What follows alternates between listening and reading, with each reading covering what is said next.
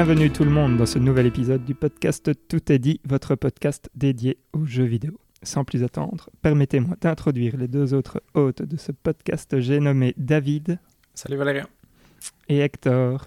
Salut Valérian, salut David. Salut Hector. Salut vous deux. Donc au programme de cet épisode, on aura un peu de jeu du moment, puis la rubrique news avec le on s'en fout, on s'en fout pas, l'habituel update fantasy critique, ça devient chaud, chaud, chaud.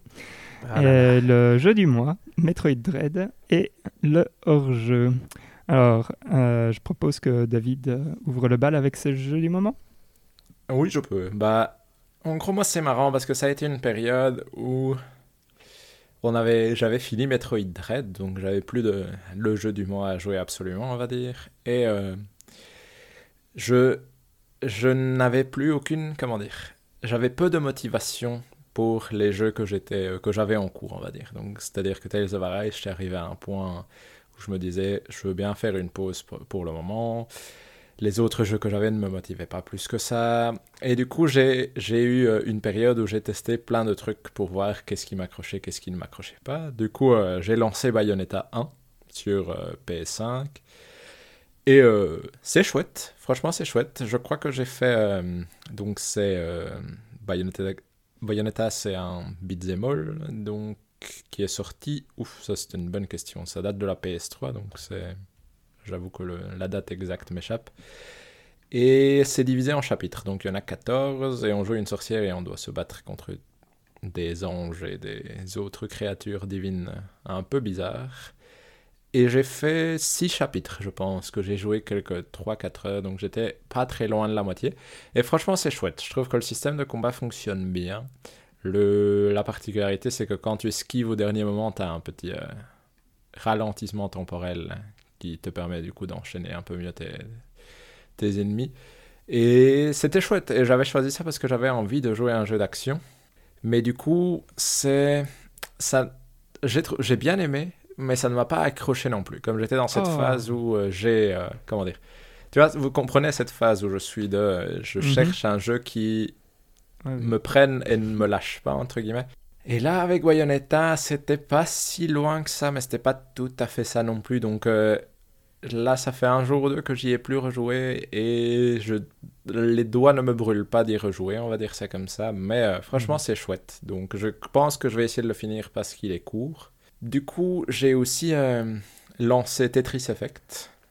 Donc, mhm. euh, et ça, ça a fonctionné. Ça, pour le coup, c'est suffisamment court pour que ça fonctionne, parce que je pense que c'est 3 heures. Là, je suis au dernier niveau. Et j'avoue que là, le, le trip musical, visuel et, et concentration du au Tetris fonctionne très bien et ça, ça m'a bien agrippé. Mais en même temps, le fait que ce soit court a fait que c'était un peu le, le type de jeu parfait pour ça. Mais du coup, non, c'est vraiment une période, de, on va dire, de recherche de jeu, euh, d'un jeu passionnant. Et pour l'instant, la recherche a presque abouti, mais je pense que Tetris Effect, c'est parce qu'il est très court aussi que du coup, euh, il y a moins de pression ou moins de, de besoin du jeu de t'agripper pendant des longues périodes. Mais les deux sont très chouettes mais, euh, mais voilà, je, je, je, veux trouver un jeu qui, qui m'agrippe et qui ne me lâche pas, et pour l'instant, je le cherche encore un peu. Si Bayonetta euh, a presque réussi son contrat, euh, à mon avis, tu pourrais peut-être essayer Devil May Cry 5. J'y ai pensé, mais il n'était pas hmm. vraiment en solde quand j'ai regardé. Ah, du, coup, du, coup, je me suis dit, je vais pas quand même payer 60 euros pour peut-être que ça m'agrippe. du, coup, euh, du coup, voilà. C'était dans la liste des potentiels, mais euh, il n'était pas en solde au moment, au moment bienvenu. Du coup, hmm. pour le moment, je cherche toujours. Et ça va dans Tetris Effect euh, T'as pas eu. Enfin, t'as pas été trop surpris avec la, la vitesse quand tu montes au-dessus de, de 10. C'est quand même pas facile, hein. C'est quand même pas facile. Horrible, horrible. C'est stressant. C'est stressant, voilà, exact. C'est le bon mot, c'est stressant. Et, j'ai été surpris quand même, honnêtement. Je pensais que ça allait plus être. Ça allait être plus facile que ça pour que ce soit vraiment un trip euh, mm-hmm. auditif et visuel plus qu'autre chose. Mais non, il y a vraiment un challenge quand même derrière. Et, et ça m'a quand même surpris, honnêtement, ça oui. Mais comme il est dans le Game Pass, c'est vraiment si facile à jouer et c'est quand même excessivement bien fait. Je veux dire, mhm. ah, je, naturellement, tu commences à vraiment bouger en rythme euh, avec la musique et avec tes Tetris. Et même si c'est stressant, es quand même. Il y a toujours la musique qui te qui, qui, qui rythme bien tes actions. C'est assez Mhm. particulier, mais franchement, c'était vraiment chouette. Je confirme, il est vraiment très chouette. Mais donc voilà, et après euh, j'ai testé quelques autres trucs par-ci par-là, mais rien assez longtemps pour euh, comme Mhm. j'étais dans cette phase de je veux qu'un truc m'accroche. euh, si un truc en, en 15-20 minutes, ne m'ac- je veux dire, en une demi-heure ne m'agrippait pas, c'était je passais à autre chose. Et Hmm. il y a eu quelques laissés pour compte sur le côté, mais. mais donc voilà. Qu'est-ce qui a été laissé pour compte sur le côté? Euh, Qu'est-ce qui a été laissé pour compte sur le côté Football marquant, Manager, à un moment j'ai pensé à Oh. le lancer, et puis Oh. finalement je me suis dit que c'était pas le moment. C'était pas, j'étais pas assez focus sur ce que je faisais. Euh, euh, Unpacked, j'ai trouvé Mm. ça chouette, mais j'avais l'impression de faire un travail. Du coup, euh, ça a été laissé Yeah. sur le côté parce que c'était pas. Il faut savoir que c'était David ne range pas mais- chez lui, effectivement. Voilà, honnêtement, c'est ce que on s'est fait la réflexion avec Emeline qu'on devrait y jouer chacun de notre côté pour voir la différence entre les pièces qu'on rangeait euh, Ah oui, ça c'est marrant. dans le jeu. Mais euh, il y a eu ça. Et puis, bah, c'est des jeux que j'avais déjà lancés. Hein, soit Tales of Arise, par exemple. J'ai. Je suis arrivé à un moment où je pense que c'est un bon moment pour faire une pause, on va dire. Euh, allez, comment il s'appelle euh, Psychonauts 2 aussi. Pour le moment, j'arrive pas à accrocher. J'y joue. Je m'amuse encore en jouant, mais je suis pas. Je j'arrête lancer, facile. Voilà, exact. C'est pas ça que j'ai envie de lancer. Donc c'était c'était beaucoup de recherche et de de, Mhm. et pas grand chose qui, que j'ai vraiment envie de jouer le soir quand la soirée se finit comme ça. Du coup, euh, c'est toujours un peu frustrant ces périodes-là. Mhm. Mais du coup, on peut peut-être passer chez Hector parce que lui, il a testé euh, quelque chose d'assez euh, Tout à fait. Oui, tout à fait. gros là, non? Oui, exactement. Moi, j'avais, euh, il y, a, il y a quelques temps déjà, pour euh, quand on avait décidé que Metroid Dread était notre jeu du mois, et qu'on avait, euh, bon ça, on a raconté l'anecdote, euh, plein d'argent parce que j'avais trouvé des jeux cachés dans le, dans le tiroir de la- du lit d'Ivan, et que j'avais été les revendre. Et donc, j'ai décidé de me prendre une Switch OLED, avec l'objectif de revendre mon ancienne Switch, que pour l'instant, j'ai pas encore fait. Parce que je l'ai prêté à un ami qui a le Covid, mais donc voilà, ça c'est l'histoire longue dont on s'en fout. Mais donc j'ai testé la Switch OLED qui vient d'arriver, qui a mis plein de temps à arriver. Ça c'était frustrant parce que dans tous les magasins il y avait la Switch OLED, mais là où j'ai mon argent euh, en acompte parce que mes jeux sont vendus là, là elle n'y arrivait pas. Et finalement, ben, je l'ai reçu samedi. Et donc Ah il y a- ouais. il y, a une semaine, ben, voilà. Et j'ai commencé à tester. J'avais, je savais que j'allais prêter mon autre Switch. Donc j'ai ra- rapidement, je pouvais pas passer ma carte SD par exemple et des choses comme ça. Donc elle est encore euh, en transition, disons. Il y a que Metroid Dread et quelques jeux que j'ai téléchargés pour voir un peu. Euh, la première sensation, pour être honnête, elle est impressionnante. Quand, quand tu allumes l'écran, c'est super beau. Donc l'OLED est vraiment une Mhm. technologie. Je sais pas si vous avez eu ça. Bon, Valérian, toi, tu avais la deuxième Vita, je pense, non? Mais avec David, on Oui. avait eu la première. Et moi, j'avais toujours Mhm. trouvé. Je toujours, dans ma tête, je me disais toujours l'écran de la Vita, il est génial. Après, j'ai su que c'était à cause de l'OLED. Et donc, depuis lors, j'ai toujours envie de voir à quoi ça ressemble l'OLED, effectivement.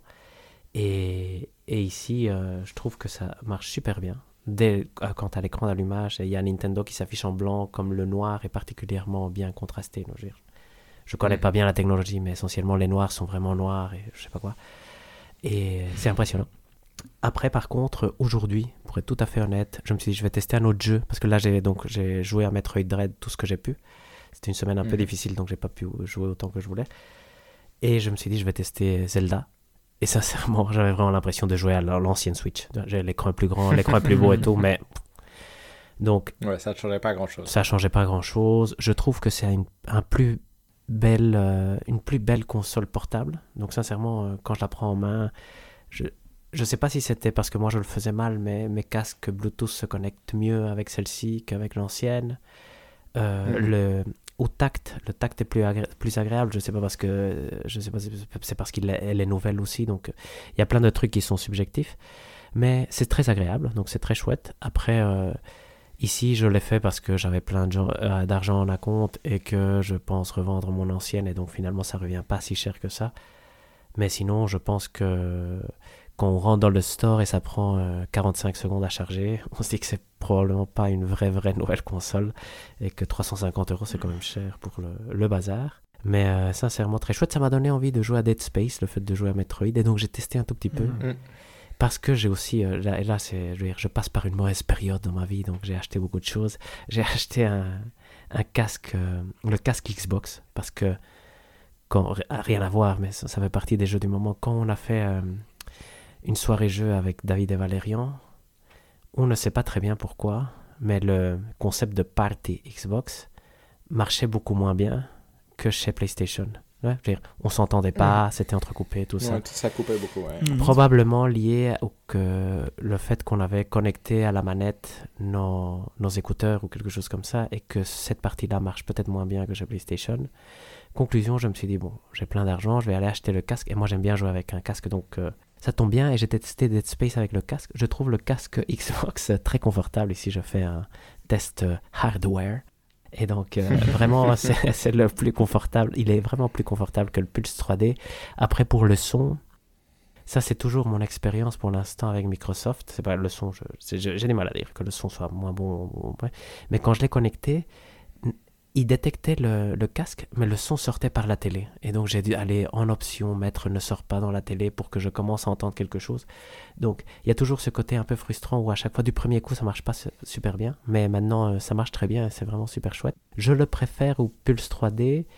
J'imagine de ce que j'ai lu, parce que j'avais lu un peu des reviews, que le casque PlayStation a quand même un meilleur son, je crois, que le Xbox qui lui n'a pas un son génial, mais honnêtement pour un être humain normal comme moi Mhm. C'est incroyablement bien. J'aime beaucoup. J'aime vraiment beaucoup. Et donc voilà, et c'est tout. J'ai lancé Assassin's Creed ce matin.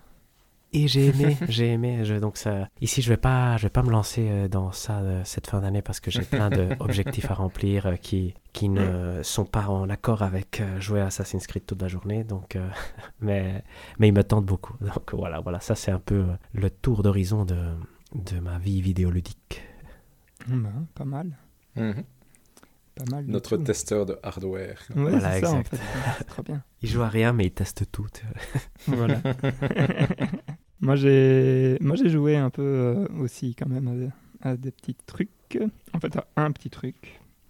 Euh, je voulais avancer dans comment Doki Doki euh, Littérature mhm. Club Plus. mais malheureusement, j'ai envie de l'acheter celui-là maintenant. Mais oui, il faut. Hein. J'entends parler beaucoup euh, hein, de lui maintenant, c'est impressionnant dans différents podcasts. Et puis euh, il fait partie euh, des Gotti, enfin je veux dire, potentiel voilà, finalement. Tout à fait. Très bon conseil de notre auditeur. Voilà. Oui. Tout à fait. On est d'accord. Donc voilà, malheureusement, moi j'ai pas avancé là-dedans. Par contre, j'ai réussi à terminer Miles Morales. Et, et je suis content de l'avoir fini pour comparer avec euh, un autre jeu qu'on a joué euh, du même studio cette année, j'ai ouais, beaucoup plus aimé euh, mon expérience sur Miles Morales que sur Ratchet.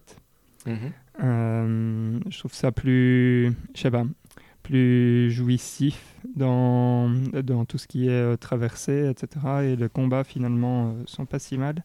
Un reproche que je lui ferais, mais ça c'est seulement pour les gens qui ont fait le premier, c'est que je trouve les combats de boss un peu moins, euh, enfin même beaucoup moins inspirés. Euh, c'était une des qualités que j'avais trouvées au, premier. Je trouvais que les, combats de boss étaient finalement euh, vraiment, vraiment intéressants. et ici, c'est quand même moins bien. Et l'histoire est. Enfin voilà, c'est une histoire de. C'est une histoire Marvel. Donc c'est pas, c'est pas dingue. Donc à la fin, tu, tu roules des yeux 3-4 fois et et tu dis, mais oui, bien évidemment. Enfin bon, voilà. Donc ça, c'est un peu euh, les, les, points un peu plus sombres du jeu, je vais dire. Mais sinon, euh, franchement, manette en main, c'est super sympa. J'ai commencé un peu à tester euh, tout ce qui est fast travel. C'est quasi instantané. Donc ça, c'est très chouette. Ça me donne presque envie d'essayer de, le, de le platiner. Parce que du coup, c'est assez simple d'aller d'un quartier à un autre pour aller faire les activités. Donc voilà, euh, à voir si je vais le platiner ou pas, mais très très bon jeu, donc recommandé. Ça dure combien de temps pour le coup? Euh, Je l'ai fini en... Et attention parce que j'ai vraiment déjà bien nettoyé les quartiers. Euh, je pense que j'ai mis 8 heures, c'est possible? Ok. Quelque chose comme ça. il faudrait que j'aille revoir. On sait le voir sur l'application directement ou, ou pas Le PSA. Ah, c'est vrai qu'on pourrait, Je- effectivement, je pense. Je ne sais pas. Mais Ah, bref, je, je pense je que j'étais un peu plus haut que 8 heures. Je suis Ok. su- sûr et certain que c'était plus haut que 8 heures. C'était quelque chose comme 8h30, 9h. Ok. Et, Dans How Long to donc, Beat, ouais. le Ouais. main story c'est 7h30 et main plus extra c'est 12. Donc, euh, donc c'est, Ah ouais, ça voilà. paraît Et très j'ai bien. pas encore fini tout le... Allez, tous les Et extras. donc, euh, complétionniste, voilà. c'est Donc, 17. Voilà. Donc, euh, voilà. Ah ouais. Et en fait, le complétionniste, il te demande de le faire deux fois. Parce Ah, que tu en dois le plus, battre en. New Game Plus. Oh merde. ouais. Ce qui, est, euh, le, ce qui est le trophée par excellence qui m'emmerde à mort. Qui est nul. Ça, c'est un mauvais trophée. Ah. Ouais. Exactement. Mais euh, Car- par exemple, il y a des rouge. pouvoirs que tu ne débloques pas pendant ton premier euh, run. Donc euh, il y a trois. Bah, c'est globalement c'est rien. hein. Je pense Mhm. qu'il y en a trois et il y a euh, des comment dire euh, des améliorations. La toute fin des améliorations, tu tu les débloques que en New Game Plus si si je dis pas de bêtises. Donc bref, voilà, c'est un peu genre le, le jeu était court, donc on va vous le faire jouer deux fois, comme ça vous en avez pour votre argent. Ce qui n'est pas Mhm. spécialement euh, utile, mais bon, on est plus vieux, donc on a moins de temps et donc euh, notre, euh, notre temps vaut plus d'argent que pour, je dirais. hein, mais voilà. Euh, donc ouais, très très bon, euh, très bon petit jeu recommandé. Et donc c'est c'est tout pour moi en fait finalement. Donc euh, si vous voulez, on peut passer aux news avec le on s'en fout, on s'en fout pas. Si Hector est prêt. Parfait. Merci beaucoup, Valérian. Oui, je suis presque prêt, effectivement.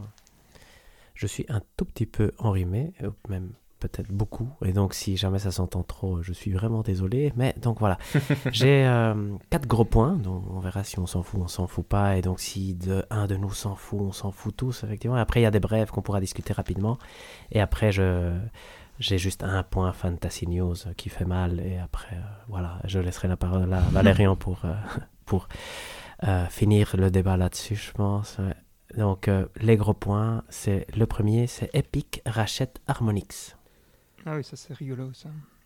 Euh, c'est rigolo, mais ouais, je sais pas, on s'en fout en fait, non? Ça va être euh, pour Moi, Fortnite. j'aurais envie de dire personnellement, on s'en fout, mais j'attends de Ouais. voir si Valérien avait envie de dire quelque chose. Non, non, je... Enfin voilà, donc je, je dis aussi on s'en fout. Ok, ben on, on passe, voilà, l'information est là. Non, apparemment, ils vont faire des trucs pour les concerts de Fortnite. Ah, à voir ce que ça donne. Donc, c'est difficile. à- Pour l'instant, c'est difficile à savoir. Ça sauve Harmonix, ça, c'est le côté positif. Ça va faire du Exact. Fortnite, Oui. c'est le côté négatif. Donc, euh, voilà. Gros problème chez EA que j'ai nommé The Downfall of DICE and BioWare and the Rise of Vince Zampella.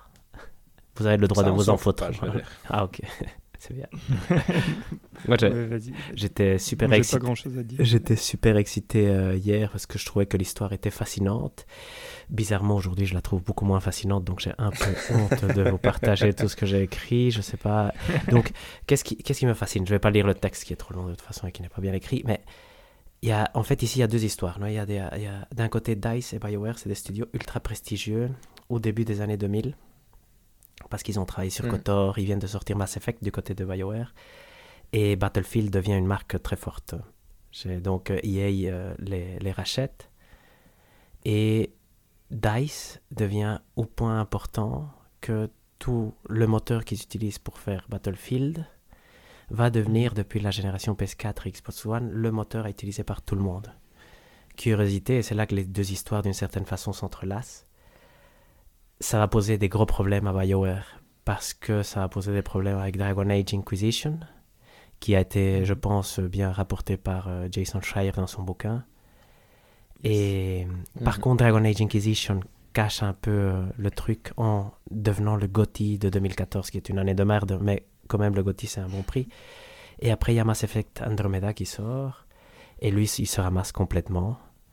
On s'est dit, bah, c'est parce que c'est l'équipe B de BioWare qui l'a fait.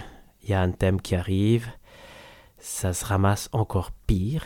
Et maintenant, euh, maintenant il y a Dragon Age, ils annoncent Dragon Age, ils changent complètement la direction pour dire on va plus faire un jeu service comme Anthem l'était pour faire un jeu solo.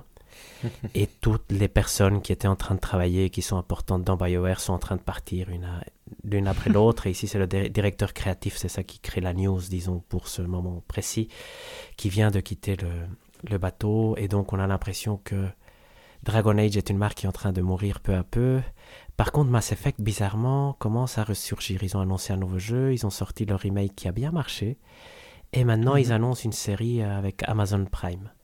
Ce qui est curieux maintenant, c'est qu'on se dit, bon, si c'est le moteur de DICE, alors DICE va très bien. donc, euh, mais non, justement, c'est c'est là de nouveau elles s'entremêlent les histoires, parce que DICE va tout aussi mal que BioWare. Battlefield 2042, qui est le tout nouveau Battlefield, est un échec total, au point que EA sort un communiqué euh, cette semaine ou la semaine passée, comme quoi ils vont euh, repenser la franchise pour créer différents projets dans l'univers Battlefield. Ce qui est curieux, ça c'est rigolo, ça je le vole d'un podcast espagnol que j'écoute, mais il se posait la question de c'est quoi l'univers Battlefield? Effectivement, c'est de la guerre, donc c'est un peu con, mais c'est pas grave. non, exact. Donc c'est pas très grave. Ce qui est encore plus rigolo, c'est que qui va chapeauter tout ça? C'est Vincent Pella. Et Vincent Pella, c'est qui? C'est le créateur de Call of Duty déjà. Mais ce qui est encore plus incroyable, c'est que Vincent Pella a été racheté par EA en je sais pas, 2014, 2015. Et il a dit, moi, je vais pas utiliser Frostbite. et il a sorti Titanfall 2, qui a été un échec à cause de EA, presque. Un échec commercial, mais critique, mhm. il a été bien apprécié. Mhm. Battlefield 1 était un succès, donc il y avait d'une certaine façon, DICE était encore dominant à ce moment-là. Titanfall 2 se ramasse, ça fait un peu de la peine, on s'est dit, ah ben voilà, échec pour Vincent Pella. Il sort Jedi Fallen Order avec son, studio qui est Respawn. Là, il prend de l'ampleur. Et après, il sort Apex Legends, encore une fois sans Frostbite, aucun des jeux. Et Apex Legends devient un des piliers, comme les FIFA, de EA. Conclusion, euh, après l'humiliation vécue en 2016 de Titanfall 2 face à Battlefield, maintenant c'est Vincent Pella qui prend tout le, tout le lead, ce qui fait croire. Il y a beaucoup de chance. Je recommande d'ailleurs d'écouter une interview d'un podcast qui s'appelle Unlocked, où il y a une interview avec Vincent Pella, où on voit mm. que le type est un génie. Et donc moi je lui fais entièrement confiance. Après c'est un génie qui fait des jeux de guerre, donc ça c'est dommage. Mais Titanfall 2 était un très bon, un très bon jeu. Et ça devient un peu un des noms importants du jeu vidéo. C'est nom qui, commencent à apparaître. Ce serait chouette qu'ils puissent donner à EA une direction plus intéressante que celle qu'elle était en train de prendre pour l'instant, qui est bon, vouée à l'échec, parce que l'échec de Battlefield est quand même euh, très très grave, surtout que de l'autre côté, Call of Duty s'est ramassé cette année. C'était l'année où Battlefield devait reprendre le flambeau. Et donc c'est une année où je pense ça fait encore plus mal d'avoir échoué. Donc tout ça pour dire voilà que moi je trouvais que l'histoire était, fascinante en elle-même. Après je sais pas si vous avez des choses à rajouter. Est-ce que vous avez confiance en Vincent Pella Est-ce que vous croyez encore en BioWare? Qu'est-ce qui, va suivre pour Battlefield aussi? C'est des questions intéressantes finalement. Mais moi c'est, rigolo parce que j'ai, confiance en Vincent Pella. Ça, il n'y a pas de, doute là-dessus. Je pense que c'est quelqu'un d'intelligent et qu'en général ces jeux sont quand même très bien réussis. Mais je ne sais pas si j'ai confiance en EA en général pour euh, lui laisser la main et laisser faire ce qu'il souhaite faire, dans le sens où euh, déjà avec, euh, avec l'introduction du Frostbite, c'est ça qui est rigolo, c'est que quand on lit le, livre de Jason Schreier, c'en est au point que le Frostbite est prévu pour faire des Battlefield, c'est-à-dire des FPS, et que quand BioWare se retrouve à essayer de faire Dragon Age Inquisition, il n'y a même pas vraiment de de possibilité de faire une caméra à troisième personne facilement, par exemple. Donc c'est vraiment... La base de la base n'était pas là pour faire les autres jeux, et donc, comme tu dis, je pense que les autres studios ont souffert. Donc c'est marrant d'un côté, j'espère que Vincent Pella peut corriger ça, mais d'un autre, j'ai un peu peur que, que ce soit juste euh, EA qui fasse de la merde encore. Mais... Non, moi j'ai rien à rajouter de ce que vous avez dit, messieurs. Parfait, mais effectivement, c'est probable, David a raison. On voit les, les, effets négatifs quand une grosse compagnie dont le seul intérêt finalement est faire de l'argent. On le voit avec euh, FIFA, on le mhm. voit ici avec l'essai avec Battlefield qui finalement est un free-to-play, je pense, ou de ce que j'entends, à payer à 70 euros en plus. Donc euh, c'est un peu ce qu'on Parce que, parce que ce, qui, ce qui est fascinant, c'est que euh, BioWare, à l'époque des Mass Effect, serait un studio que tout le monde aurait voulu avoir comme ça. Que ce soit tout le monde, tout le monde aurait bien aimé avoir Mass Effect euh, entre guillemets exclusif pour sa console ou ce genre de choses. Mhm. Alors qu'aujourd'hui, euh, BioWare, tout le monde s'en fout à peu de choses près. C'est presque triste à dire, mais il faudra, il faudra vraiment que si, si ils veulent ressortir un jeu, il faut vraiment qu'il y ait une machine commerciale derrière pour essayer de redonner une envie, parce que c'est les échecs que représentent Mass Effect Andromeda et Anthem, c'est pas des simples échecs de le jeu était pas trop mal, mais ça n'a pas marché. C'est vraiment. Il y a des gigantesques choses qui vont pas dans chacun de ces deux jeux-là, et, euh, c'est presque comique, voire ridicule de les avoir sortis euh, dans l'état dans lequel ils étaient, euh, chacun d'entre eux. Donc, donc à voir, mais vu, vu comment ça s'est passé jusqu'à présent avec EA, j'ai un peu du mal à croire que ça puisse se redresser facilement, mais j'espère que ce sera le cas. Petite précision que, nous avions. Oh, pardon. Euh, je disais petite précision que nous avions testé euh, Mass Effect euh, Andromeda ensemble et qu'on avait beaucoup rigolé. Eh. on avait beaucoup, avait... mais pas pour les bonnes raisons. on avait trouvé ça vraiment très nul, effectivement. C'est terrible. D'ailleurs, c'est une question intéressante parce que BioWare et DICE étaient d'une certaine façon les piliers créatifs entre guillemets de EA. Non, ils avaient de leur côté, ils ont encore Respawn, donc ce fameux Vince mm qui vient tout chapeauter maintenant, et les sports. Les sports, eux, sont mhm. plus ou moins tranquilles, je pense. Euh, Vince Ampel, c'est une inconnue. Ils ont Star Wars, mais Titanfall n'est pas une marque qui se vend bien. Apex Legends, mais ils ont plus vraiment Star Wars en plus, non maintenant. Ils Oui, je veux dire, ils ont le jeu Jedi Fallen Order. C'est ça que je voulais dire. Euh, mais après, c'est vrai que c'est. Par contre, on a le, remake de Dead Space, donc à voir ce que ça, ça mhm. peut valoir, ça, ça peut être une idée intéressante. Et j'ai cru comprendre qu'ils formaient un studio pour faire des actions-aventures en monde ouvert, non? Qui était dirigé par le, mhm. la personne qui avait, je pense, dirigé les Shadow of Mordor et Shadow of War, je crois. Donc ça, ça peut être... Ou un Assassin's Creed, je sais plus. Mais euh, donc dans ce style-là, ils cherchent aussi à, s'ouvrir. C'est important parce que, bon, autant euh, FIFA pour l'instant rapporte suffisamment d'argent pour euh, faire survivre, j'imagine, la compagnie sans problème. Mais dès que la monnaie, ce serait interdit de monétiser les, figurines et tout ça, et ça commence à le devenir partout, ils vont perdre quand même énormément d'argent. Donc euh, c'est intéressant de voir ce que va faire EA dans l'avenir. Dans et c'est curieux de voir que Activision, Ubisoft et EA, les trois gros d'une certaine façon, sont en train de, de chuter méchamment. Hein. Maintenant. Oui. Donc ils apportent plus aucun intérêt créatif. Et là, c'est le. C'est vraiment l'illustration, peut-être que c'est juste une coïncidence, mais ça, ça, pourrait être l'illustration que l'argent est vraiment quelque chose qui corrompt euh, la vision créative très, très fortement. Voilà, ça, ce sera notre conclusion hier. Deuxième point, euh, abonnement mensuel PlayStation. Ça, je veux dire, on s'en fout pas. Ah ouais, ouais il faut, on s'en fout pas. Valérie, c'est super important. C'est la news du moment. Parce qu'ils en avaient déjà parlé que forcément, ils réfléchissaient à comment contrer le Game Pass. Donc, euh, pour l'instant, c'est des rumeurs, mais ça vient de Jason Schreier, donc, donc, donc, c'est presque sûr.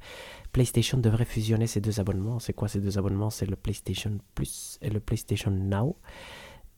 Si je comprends bien, c'est en fait très facile à expliquer, le PlayStation Now devrait disparaître. Le PlayStation Plus deviendrait une offre à trois étages. Un premier palier où ce serait euh, tel qu'il est maintenant. Un deuxième où le PS Now viendrait se greffer, donc avec un catalogue de jeux PS4 et peut-être PS5 à l'avenir. Et un troisième palier qui lui est peut-être plus surprenant, où il y aurait des démos étendues, ça on ne sait pas ce que ça veut dire, des jeux en streaming, donc ça c'est des jeux dans le cloud comme propose Xbox finalement, et un accès à une bibliothèque de jeux anciens, PlayStation 1, PlayStation 2, PlayStation 3 et PSP. Donc euh, ici il y a plein de questions à se poser en fait, parce que c'est clairement le, la, la proposition, c'est difficile à dire si c'est pour s'opposer au Game Pass ou pas, mais c'est indépendamment de ça, c'est pour créer l'abonnement récurrent qui va te faire payer beaucoup d'argent. parce que pour l'instant, avec le PlayStation Plus, c'est un peu euh, une offre de, du passé où tu payes encore annuellement, c'est pas super cher, tu vois. Donc euh, ici, ils veulent clairement nous faire payer au moins 10 euros par mois. Mhm. Et, et ils peuvent pas faire le Game Pass. Je, je sais pas, ça c'est la question ouverte. Un, est-ce qu'ils vont c'est quoi le Game Pass? C'est quoi qui définit le Game Pass? C'est un catalogue intéressant, mais ça, je pense que le PlayStation Now pourrait se défendre. Ce qui propose en plus de Game Pass, c'est les jeux first party day one. Ça, c'est le, mhm. ça, c'est le truc qui te fait payer. C'est, pour, c'est, pour, moi, c'est pour ça que moi, je me suis abonné au Game Pass. C'est parce qu'il y aura Starfield, parce qu'il y a Forza Horizon. Pour le catalogue, indépendamment de ça, c'est intéressant, mais ça vaut pas beaucoup plus que le PS Now qui, qui est un peu plus nul, mais finalement, il y a plein de jeux aussi. Mhm. Euh, donc ça, c'est la vraie question. Et après, l'autre question qui finalement est fondamentale, c'est le prix. Donc ça, je voulais avoir votre avis en fait surtout. Donc je vous laisse la parole. Moi, je vais... Ah, vas-y. Ok. Je vais rebondir euh, tout de suite euh, sur euh, le fait que tu dis le PS Plus c'est pas super cher, mais en même temps, enfin, je sais pas si vous vous avez la même le même ressenti que moi, mais dernièrement. Ça sert à rien. Ça, ça, sert absolument à rien de payer ce truc-là. Hein, euh, Juste pour jouer en ligne, effectivement. Euh, voilà, exact. Et là, du coup, c'est très cher parce que Nintendo mm. est moins cher pour payer pour jouer en ligne. Exact, tout à fait. enfin, bon, bref.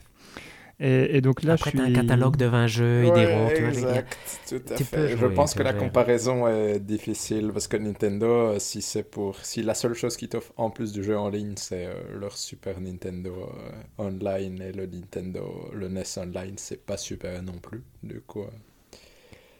Non, je suis d'accord, mais c'est 20 euros alors que l'autre est plutôt à 60. Quoi. Donc, je veux dire, quoi qu'il arrive, c'est moins cher d'aller chez. Enfin, vous voyez, mon argument est un peu genre là aujourd'hui, vu ce qu'ils offrent, euh, c'est quand même pas. Euh, enfin voilà, euh, je trouve que c'est c'est cher pour ce que pour ce que c'est quoi. et allez, je pense, enfin, je pense que Sony doit le faire parce que je pense que le Game Pass leur met la pression.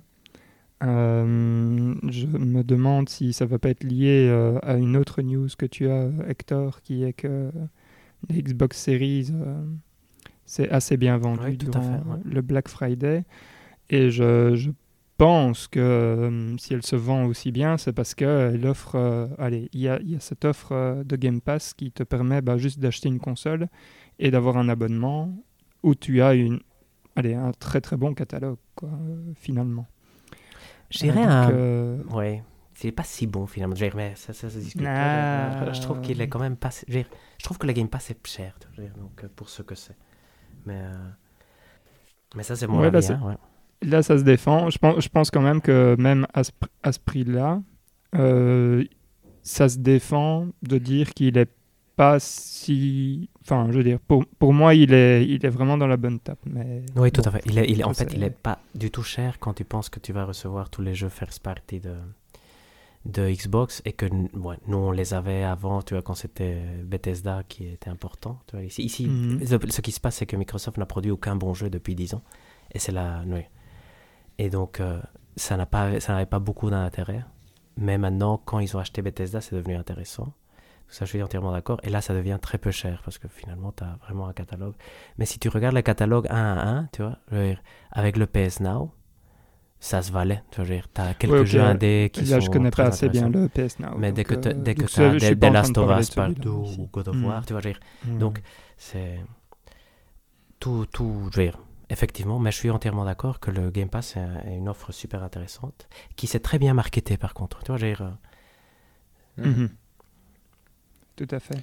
Et alors, pour, euh, pour ta question sur le prix, euh, allez, donc la dernière version, ça, ce serait la version all-in où tu aurais le PS Now, le PS Plus, euh, la possibilité d'avoir des jeux que tu joues sur cloud, c'est ça? Et, euh, rétrocompatibilité. Rétrocompatibilité des jeux anciens, de jeux anciens. Un, peu comme le NES, Super NES Online, j'imagine. Hmm. Et donc là, tu, tu voudrais qu'on donne un prix euh, auquel nous, on s'abonnerait, c'est ça? Non, quel, quel, prix vous pensez que ça va être? Quel prix tu t'abonnerais? Ouais. euh, quel prix ouais, Moi, je pense que ça va être genre 15 euros par mois. Et moi, je m'abonnerais à 11 ou 12 euros. Voilà, c'est dit. Oui, non, mais c'est très bien, c'est très bien. Parce que, moi, j'ai l'impression que c'est normal que Sony fasse ça, parce qu'en effet, je pense que l'offre PS Plus n'est particulièrement attirante aujourd'hui et surtout n'évolue pas suffisamment parce qu'au final, comme tu dis Hector, un gros problème, je trouve, de Sony à ce niveau-là, c'est que bah, quand il y a quelque chose qui apparaît dans le PS Now, tu as juste une petite brève. Quand tu as quelque chose qui apparaît dans le Game Pass, bah, tu vas l'avoir entendu 5000 fois à une conférence parce que Microsoft ne fait plus que ça. Et du coup, l'impression est fort différente dans le sens où tu as vraiment l'impression que sur le Game Pass, tu, tu as tout, entre guillemets. Et euh, tu n'as rien de spécial sur le PS Now. Et c'est clair que le Game Pass est une meilleure offre, ça, il n'y a pas de doute. Je pense aussi qu'à mon avis, ça va être relativement simple comme tiers. Ça va être un truc comme 5, 9 et 12 ou 5, 10 et 15 euros pour les trois tiers de, de PS Plus différents c'est-à-dire 5 euh, euros pour le, ce qu'on a maintenant, ce qui mhm. correspond au prix que c'est déjà 10 euros ou 9 euros pour le, la version avec les jeux PS4 et, euh, ou PS5. D'ailleurs, à ce sujet-là, c'est rigolo parce que les démos étendues, je pense qu'ils ont fait des tests à un moment. Je sais pas, je me souviens avoir lu un article de, de Eurogamer, par exemple, où euh, il avait pu télécharger Dead Stranding et y jouer pendant 5-6 heures, je ah pense. et c'était justement, ça correspondait à un test d'une démo étendue. Du coup, j'imagine que c'est ce genre de choses-là auquel donnerait accès le dernier tiers. Moi, je trouve que c'est intéressant. Forcément, ça dépendra fort du catalogue PS2, PS3 et PS1, mais je trouve qu'il y a moyen que ce soit quand même une offre intéressante dans le sens où c'est un peu, ce qui est particulier, je trouve, c'est que c'est un peu combiné les, ce que font les deux adversaires en, un, en une seule chose avec euh, ce que fait Nintendo avec ses anciens catalogues et ce que fait euh, Microsoft en offrant je vais dire, un catalogue de jeux assez grand. En effet, je pense pas que les jeux first party arriveront vite, peut-être à terme, mais pas rapidement en tout cas. Et euh, je pense comme Valérian, je pense qu'entre 10 et 15 euros, c'est toujours, c'est toujours suffisamment peu cher, on va dire, pour que tu puisses l'envisager. Même si au final, tu ne vas probablement pas l'utiliser tant que tu ne l'imagines. Mhm. Donc j'imagine, à mon avis, ça va être dans les 5, 10, 15 euros. Et je trouverais ça intéressant, ça dépendra fort du catalogue, mais c'est clair que si... Un des avantages de Sony par rapport à Microsoft, c'est qu'ils ont quand même tout un catalogue de jeux PS1 et PS2 que, que Microsoft n'a pas vraiment, même s'il y a eu beaucoup de remaster HD en cours de route de choses, etc. Mais que du coup, je pourrais, je trouverais ça quand même intéressant de, de voir ce qu'ils mettent dedans. Même si, encore une fois, je pense que l'idée que je me fais de je vais jouer à un jeu PS1 aujourd'hui est probablement bien, bien surévaluée par rapport à ce que je vraiment sur ce catalogue-là. Mais c'est un peu pareil avec le, Nintendo ou le Super Nintendo Online dans le sens où euh, il y a des jeux où je me dis tiens, ce serait chouette d'y jouer et je n'y joue pas. Mais, mais du coup, voilà, c'est un peu mon avis et je pense, j'espère que dans le que dans la version à à 10 euros, c'est-à-dire le deuxième étage, il y aura assez de nouveautés PS4 et PS5 pour que ça soit intéressant. Dire, nouveautés PS4, ça n'a pas beaucoup de sens cette phrase, mais que j'espère qu'ils rajouteront suffisamment de jeux assez récents pour que ça puisse euh, être intéressant. Je pense qu'ils le font déjà plus ou moins avec le PS Now, mais qu'on n'en entend pas assez parler pour que ça marque, on va dire. Oui, non, c'est tout à fait. C'est vrai que c'est une bonne remarque. D'ailleurs, je, je, vous repose la question parce que vous n'avez pas encore répondu, euh, franchement, même si implicitement, je pense que oui. Est-ce qu'ils vont mettre leur jeu faire partie Day One sur euh, cette, ce service d'abonnement? Pas tout de suite, mais à mon hmm. avis, c'est le but à terme. Mais pas tout de suite, hmm. j'imagine. Tu, tu penses que ça arrivera Day One? Un jour, mais pas tout de suite, quoi. Pas, pas, pas maintenant, mais peut-être euh, pour la PS6 ou dans 4-5 ans. Peut-être que ce sera le cas. Hmm. Ça, c'est intéressant. Ça, c'est vrai que c'est la, c'est la vraie. Parce que ça va être difficile pour eux, tu vois, pour PlayStation. Je sais pas que je le défends loin de là ici. C'est qu'ils vont proposer ça et je pense que ça va être quand même mal perçu parce que probablement ils vont le faire cher, vu pour l'instant comment ils communiquent mhm. mal et tout qui vont pas mettre de, les trucs day one. Donc, euh, mhm. forcément, tu sors perdant par rapport à, Microsoft qui, lui, te propose tous euh, ses exclusivités. Euh, entre parenthèses, tu vois, parce que Skyrim n'était quand même pas là. Mais te propose tous ces studios first party directement day one. Et si PlayStation ne le fait pas, on va se demander pourquoi ils ne le font pas. Néanmoins, moi je trouve que en mettant leur jeu à 80 euros, le message était le prix à l'unité de mon jeu vaut 80 euros. Quand tu le mets dans un service, tu dilues son prix. Il perd. Euh, tu dire, quand tu regardes Netflix, tu sais plus qui. Tu, ne donnes pas une valeur à, au documentaire de Michael Jordan ou à Peppa Pig. Tu vois, tu fais pas de différence mmh. entre les deux. Tout à fait. Tu, tu dis pas lui vaut 80, lui. Dire. Et donc, avoir fait ce message de augmenter le prix qui était fort symboliquement, serait complètement dilué parce qu'on parle de printemps 2022 ici. Et donc, euh, Mhm. par exemple, de God of War Ragnarok ou peut-être même de Gran Turismo, euh, si... Ouais, Gran Turismo, je pense pas parce que ça arrive un peu tôt. Mais, euh, mais donc ça, c'est... Je me demande, je pense que ça va, je pense que ça va pas marcher. Je, pense qu'inévitablement, ils doivent le faire, mais le, Game Pass est tellement... euh, Tu vois, même si moi je trouve que j'aime pas finalement cette offre d'abonnement pour les jeux vidéo parce que moi j'y arrive pas, je, je joue pas assez et finalement je préfère acheter mes petits jeux quand ils sont en solde et avoir ma bibliothèque que avoir trop de jeux. Donc pour l'instant je suis pas ultra convaincu. Mais l'offre du Game Pass effectivement avec les jeux qu'ils ont, tu vois, quand tu regardes la bibliothèque plus euh, ici tu viens avoir de Forza et Halo qui si tu devais les acheter séparément te coûterait euh, je sais pas 140 euros. euh, et ici, t'as pour, euh, pour 13 euros, tu peux les jouer tous les deux. C'est quand, même, c'est quand même assez incroyable. Par contre, n'oublions pas que Sean Layden avait dit à l'époque, pour qu'un service comme le Game Pass soit rentable, avec des jeux qui coûtent 100 millions d'euros à faire, il faut 500 millions d'abonnés. Et ça, il n'y a pas. Tu vois, ça, n'y a pas, sauf si tu ouvres ça au PC, ce qui fait d'une certaine façon comprendre pourquoi ils, sont, ils ont accéléré tellement leur, probablement leur port vers, euh, vers l'ordinateur pour les Mhm. jeux Sony. C'est pour que le Game Pass Sony soit aussi sur, euh, probablement sur ordinateur, non? Donc, euh, Mhm. ce qui permettrait d'avoir un volume beaucoup plus grand. Donc, à voir, c'est... En tout cas, ça change quand tout- complètement, non? Une fois que Sony sera dedans, on verra si c'est quelque chose vers, vers quoi l'industrie tend ou pas. Moi, ce, ce qui... qu'est-ce- que fait FF16, par exemple, alors quand, quand moi j'ai le... Je paye 13 euros pour le PS Plus et 13 euros pour le Game Pass. J'ai plus tellement d'argent pour payer un nouveau jeu. Je vais attendre qu'il arrive sur le service d'abonnement, donc je vais pas l'acheter. Comment vit euh, Square Enix? Ce fait que beaucoup de gens ne vont plus acheter les jeux Ça, c'est plein de questions que je sais pas si vous avez euh, déjà réfléchi à la question, mais moi je trouve en tout cas fascinant. Mais moi, c'est un truc que je m'interroge avec le Game Pass aussi, c'est combien de gens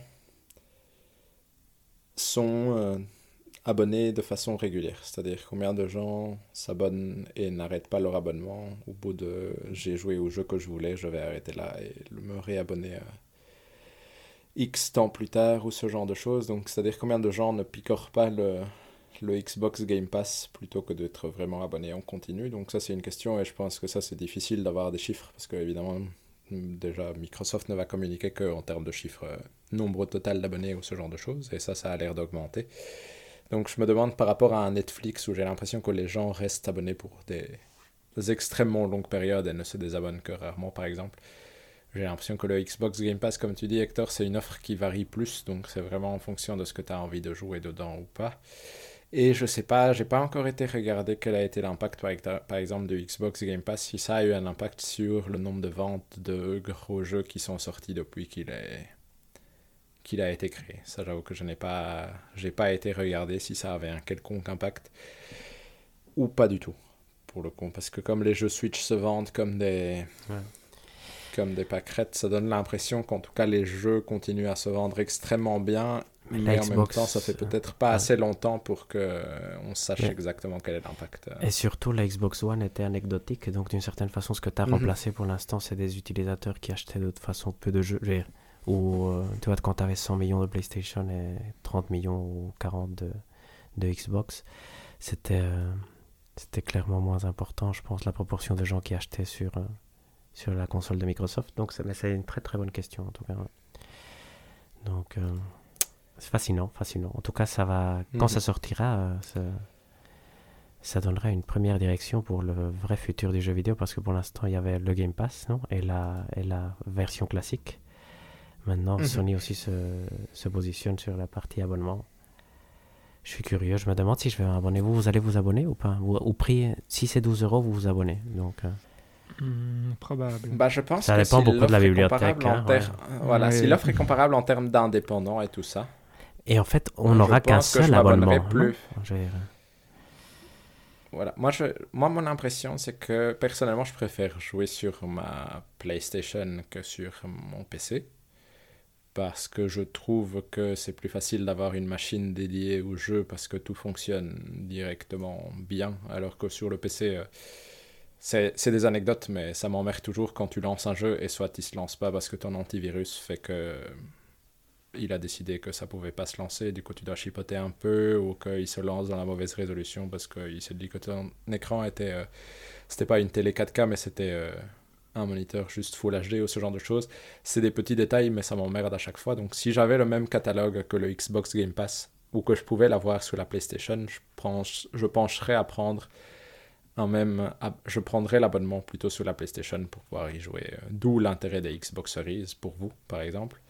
Mais donc, euh, mais ça c'est mon cas. Mais du coup, en tant que joueur ayant une console et un PC, j'aurais plus tendance, euh, si j'avais un abonnement avec juste les jeux first party de Microsoft qui n'étaient pas là, je prendrais plutôt l'abonnement sur PlayStation pour jouer euh, aux petits jeux indépendants et autres, et de temps en temps le Xbox Game Pass sur PC pour jouer à Halo ou, ou à Forza.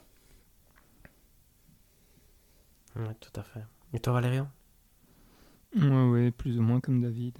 je dois dire que. Allez, de base, c'est plutôt chez PlayStation qui a, qui a les jeux qui m'intéressent euh, le plus, même si. Euh, c'est en train de changer aussi, hein ouais, Voilà, mhm. dernièrement. en train de changer. Donc. Euh. Moi, moi, je suis fanboy Sony, non, ouais, exact. Mais, mais, j'ai peur pour PlayStation, tu vois, Ouais, pour l'instant, c'est ça. Hein, T'as les meilleurs jeux, mais mais de l'autre côté, il y aura suffisamment de jeux. Et, comment est-ce que tu peux concurrencer l'offre du Game Pass? Voilà, exact. Parce que maintenant, c'est vraiment. Euh, tout le monde parle du mal de Sony, et, à juste titre, hein, parce qu'il communique aussi très très mal. Et, le, et Phil Spencer est vraiment un génie de la communication. Donc, euh, donc pour l'instant, euh, ça, va être, ça va être fascinant en tout cas. Hein, c'est génial, c'est génial. Est-ce que vous voulez passer au point suivant? Yes. Mhm. Euh, j'ai noté que CD Projekt Red, deux points, un an après Cyberpunk. Ah, on peut s'en foutre si vous voulez. Ça, on s'en fout, j'ai envie de dire, c'est fou. c'est fou que le jeu, ça fait déjà presque deux ans après, ça, sort, ouais, ça... Il va bientôt sortir. Il voilà, exact. Petit point d'inflexion, j'ai l'impression dans, dans, ce que moi je suivais en disant euh, very positive euh, sur Steam. Je ne sais pas combien de pourcentage. bon, quelques commentaires de développeurs qui disaient bah, à la fin on pensera à Cyberpunk comme un bon jeu. Je me demande s'il va réussir à faire quand même le tour de passe-passe. Et... Bah, petite euh, anecdote, enfin plutôt petite précision, euh, ils ont quand même précisé que c'était euh, la version de Cyberpunk qui sortait avant The Witcher, alors qu'à un moment on n'était plus trop sûr de ça. Et donc ça c'est déjà pas mal parce que, enfin je veux dire, ça, doit euh, comment dire, remettre en confiance euh, les, gens qui, qui, aiment Cyberpunk et qui ont envie que Cyberpunk euh, fonctionne. Je veux dire, allez, moi, moi j'ai bien aimé ce que j'en ai joué pour l'instant et j'ai envie que ça fonctionne. Donc typiquement, je suis content qu'ils qu'ils n'aient pas complètement abandonné Cyberpunk au profit de, de, la licence qui a, qui a super bien marché. Quoi. je suis tout à fait d'accord avec toi. Moi aussi, mhm. au début, j'étais j'opposais The Last of Us et, et Cyberpunk parce que c'était un peu l'opposition qui s'était fait naturellement dans le monde des gamers. Tu vois, dire, euh, et donc je voulais que Cyberpunk soit moins bon que The Last of Us, mais je voulais jamais que le jeu soit mauvais. Et, et je pense qu'il n'est pas mauvais. Et que donc on s'est un peu, à juste titre, parce que les managers ont quand même exagéré, la communication mm. aussi. Mais le jeu, dans le fond, je pense qu'il y a quand même un bon truc et que ça vaut la peine de, de, de le sauver. Et donc, moi, j'ai envie de jouer maintenant, l'année prochaine, aux versions next-gen des, des, deux gros jeux, quand même. Et, euh, Je, tout est dit. Exact. Et sinon, euh, petite curiosité, parce que c'est super intéressant, Halo Infinite a décidé de ne pas sortir, plus ou moins en même temps que Cyberpunk aurait dû décider de ne pas sortir.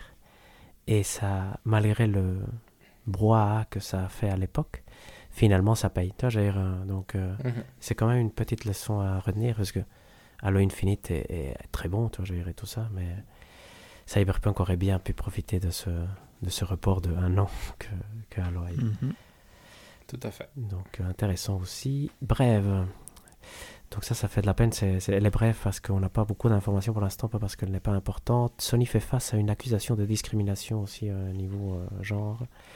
Donc c'est une femme qui travaille dans l'IT, je pense, qui, qui a levé la plainte. Pour l'instant, il n'y a pas plus d'infos. Je ne sais pas si vous en avez, mais donc c'est vraiment non, mais c'est, très dommage. c'est, ouais, c'est fou, c'est répandu partout. Quoi. Mhm, exact, c'est vraiment cette impression que ça donne.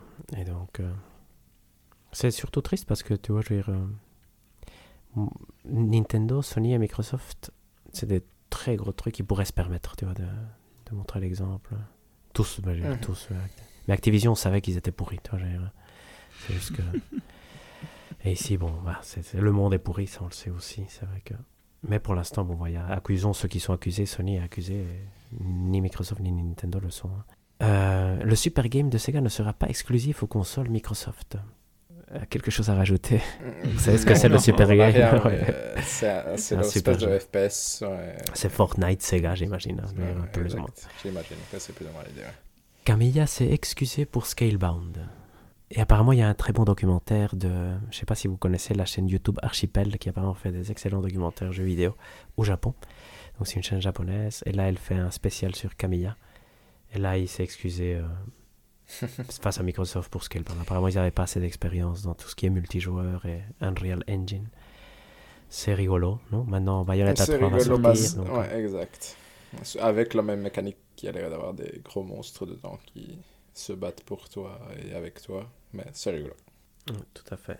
Euh, quatrième brève, encore ces problèmes, c'est Activision qui a plein de problèmes. Donc Kotick, lui, euh, qui devrait déjà être en prison probablement, considère sa démission s'il n'arrive pas à réparer la culture de l'entreprise. Donc c'est vraiment le, le plus haut niveau de... Je trouve pas le mot, mais... Euh, de... Comment ça se dit ça? Ah bon, c'est pas très grave, mais c'est. Indécence. Voilà, c'est indécent, c'est très bien. Hypocrisie, c'est le mot que je cherchais. Euh, voilà. Ils ont été bannis des Game Awards, donc ça c'est tout récent, donc ils vont pas apparaître. Mm. Donc ça c'est assez fort, c'est bien, c'est très bien, parce que Jeff Keighley, qui est une autre personne qui probablement n'est intéressée que par l'argent, a dû probablement se priver d'argent pour faire ça. Donc c'est bah, voilà, tout à son honneur. Et ils viennent d'annoncer qu'ils ont licencié un tiers de l'équipe de, de test, donc de Quality Assurance de Raven. Raven, c'est ceux qui ont fait une partie de Call of Duty, parce que c'est souvent plusieurs studios. Et apparemment, ils avaient promis qu'ils allaient euh, augmenter les salaires de ces gens-là. et ce qu'ils ont fait, c'est virer le tiers des gens et augmenter le salaire aux autres. Donc c'est c'est dégueulasse, c'est dégueulasse, c'est horrible. Petite euh, parenthèse de ce que je comprends, mais c'est pas du tout, c'est pas vraiment important, mais comme ça, c'est une précision qui peut être utile. C'était des externes apparemment, c'était des gens, hmm, c'était pas vraiment des employés d'Activision. Mais et les, les, autres deviennent employés d'Activision, mais j'ai pas, je suis pas 100% sûr là d'avoir bien compris en anglais ce que ce qui, à quoi il faisait référence. Dernière petite brève, Valérian euh, nous l'a déjà dit, la Series S c'est la console la plus vendue pendant le Black Friday, ce qui, ben, encore une fois, fait que cette génération de consoles euh, montre que les, les trois sont indispensables. J'ai pas envie encore de dire que PlayStation n'est pas indispensable, parce que je... Mais cette année, elle n'était pas si indispensable que ça. Hein. Je veux dire, euh, donc... clairement, ah. ici, la PlayStation, c'était une Allez, c'était une année un peu, un peu fort moyenne. voilà, raté, Bah, il y a quand même Deadloop, Ratchet Clank, Returnal. Je veux dire, c'est. Ça reste, ce que j'allais dire. Ça reste de la qualité. Guilty Gear, euh... Ouais, ok. Ça reste. Euh, parce que parce qu'après, qu'est-ce qu'on pourrait opposer? Je veux dire, dans le... Si on utilise le baromètre, euh, qui est un mauvais baromètre de Game Awards, il y a deux exclusivités PlayStation il n'y a aucune exclusivité Xbox, non? Et euh, une seule Switch. Donc, euh, euh, ah oui, tu veux dire des Game Awards. Quoi. Oui, ouais, des Game Awards, des Game Awards. Ouais, mais c'est dégueulasse parce que tu comptes pas Forza Horizon 5 dedans, ni Halo Infinite. Ni Halo Infinite, ni Halo Infinite. Bah, Halo Infinite, je pense qu'il est... Bon, il faut le tester, il faut le tester. À voir, mais il pourrait effectivement être un GOTY, effectivement. Donc, ils finissent super fort hein, l'année Microsoft. Oui. Après, euh, les mauvaises langues euh, dont j'en fais partie diront que dix ans après, il était bien temps de sortir un, bon jeu. Mhm. et Sony euh, commence très fort en février, mars, et à mhm. voir si God of War sort aussi. C'est en tout cas, mais c'est intéressant. Je veux dire, euh, honnêtement, euh, en étant tout à fait objectif, Xbox fait un excellent travail. Et maintenant, la machine Xbox, qui a quand même payé 7 milliards d'euros pour euh, financer son Game Pass, Mhm. va commencer à tourner. Mhm. non? Et ça, rien ne pourra l'arrêter, effectivement. Donc, Ouais. euh, Fantasy News, ça c'est la mauvaise nouvelle. Halo Infinite n'est pas retardé à 2022 et Gold et donc va sortir. on s'y attendait parce que voilà, on s'y attendait. Quand même. Mais voilà. Et Solar Ash C'est est grand sorti et c'est le bon moment pour parler de la probable victoire de Valérian. Mais moi j'ai un astérisque à lui mettre. Mais je laisse Valérian introduire. le- ça marche. Et donc, euh, comme d'habitude, on peut le faire dans l'ordre. Je pense que chez David, on peut noter quand même euh, bah, Battlefield euh, 2042, que tu as mentionné euh, tout à l'heure, euh, Hector, qui fait un joli 65. Tout à fait. Incroyable Et quand Le même. pire jeu de l'année, je pense. hein. Incroyable. Euh, oui, oui, c'est vrai. Marge. Oui, oui, pour l'instant, euh, il y a... Il y a rien. euh, bah, en fait, il y a rien d'autre en négatif. hein. Non, non, non. Je pense pas, non. Donc, euh, Mm. donc New voilà. World est à la limite. Mais... Oui.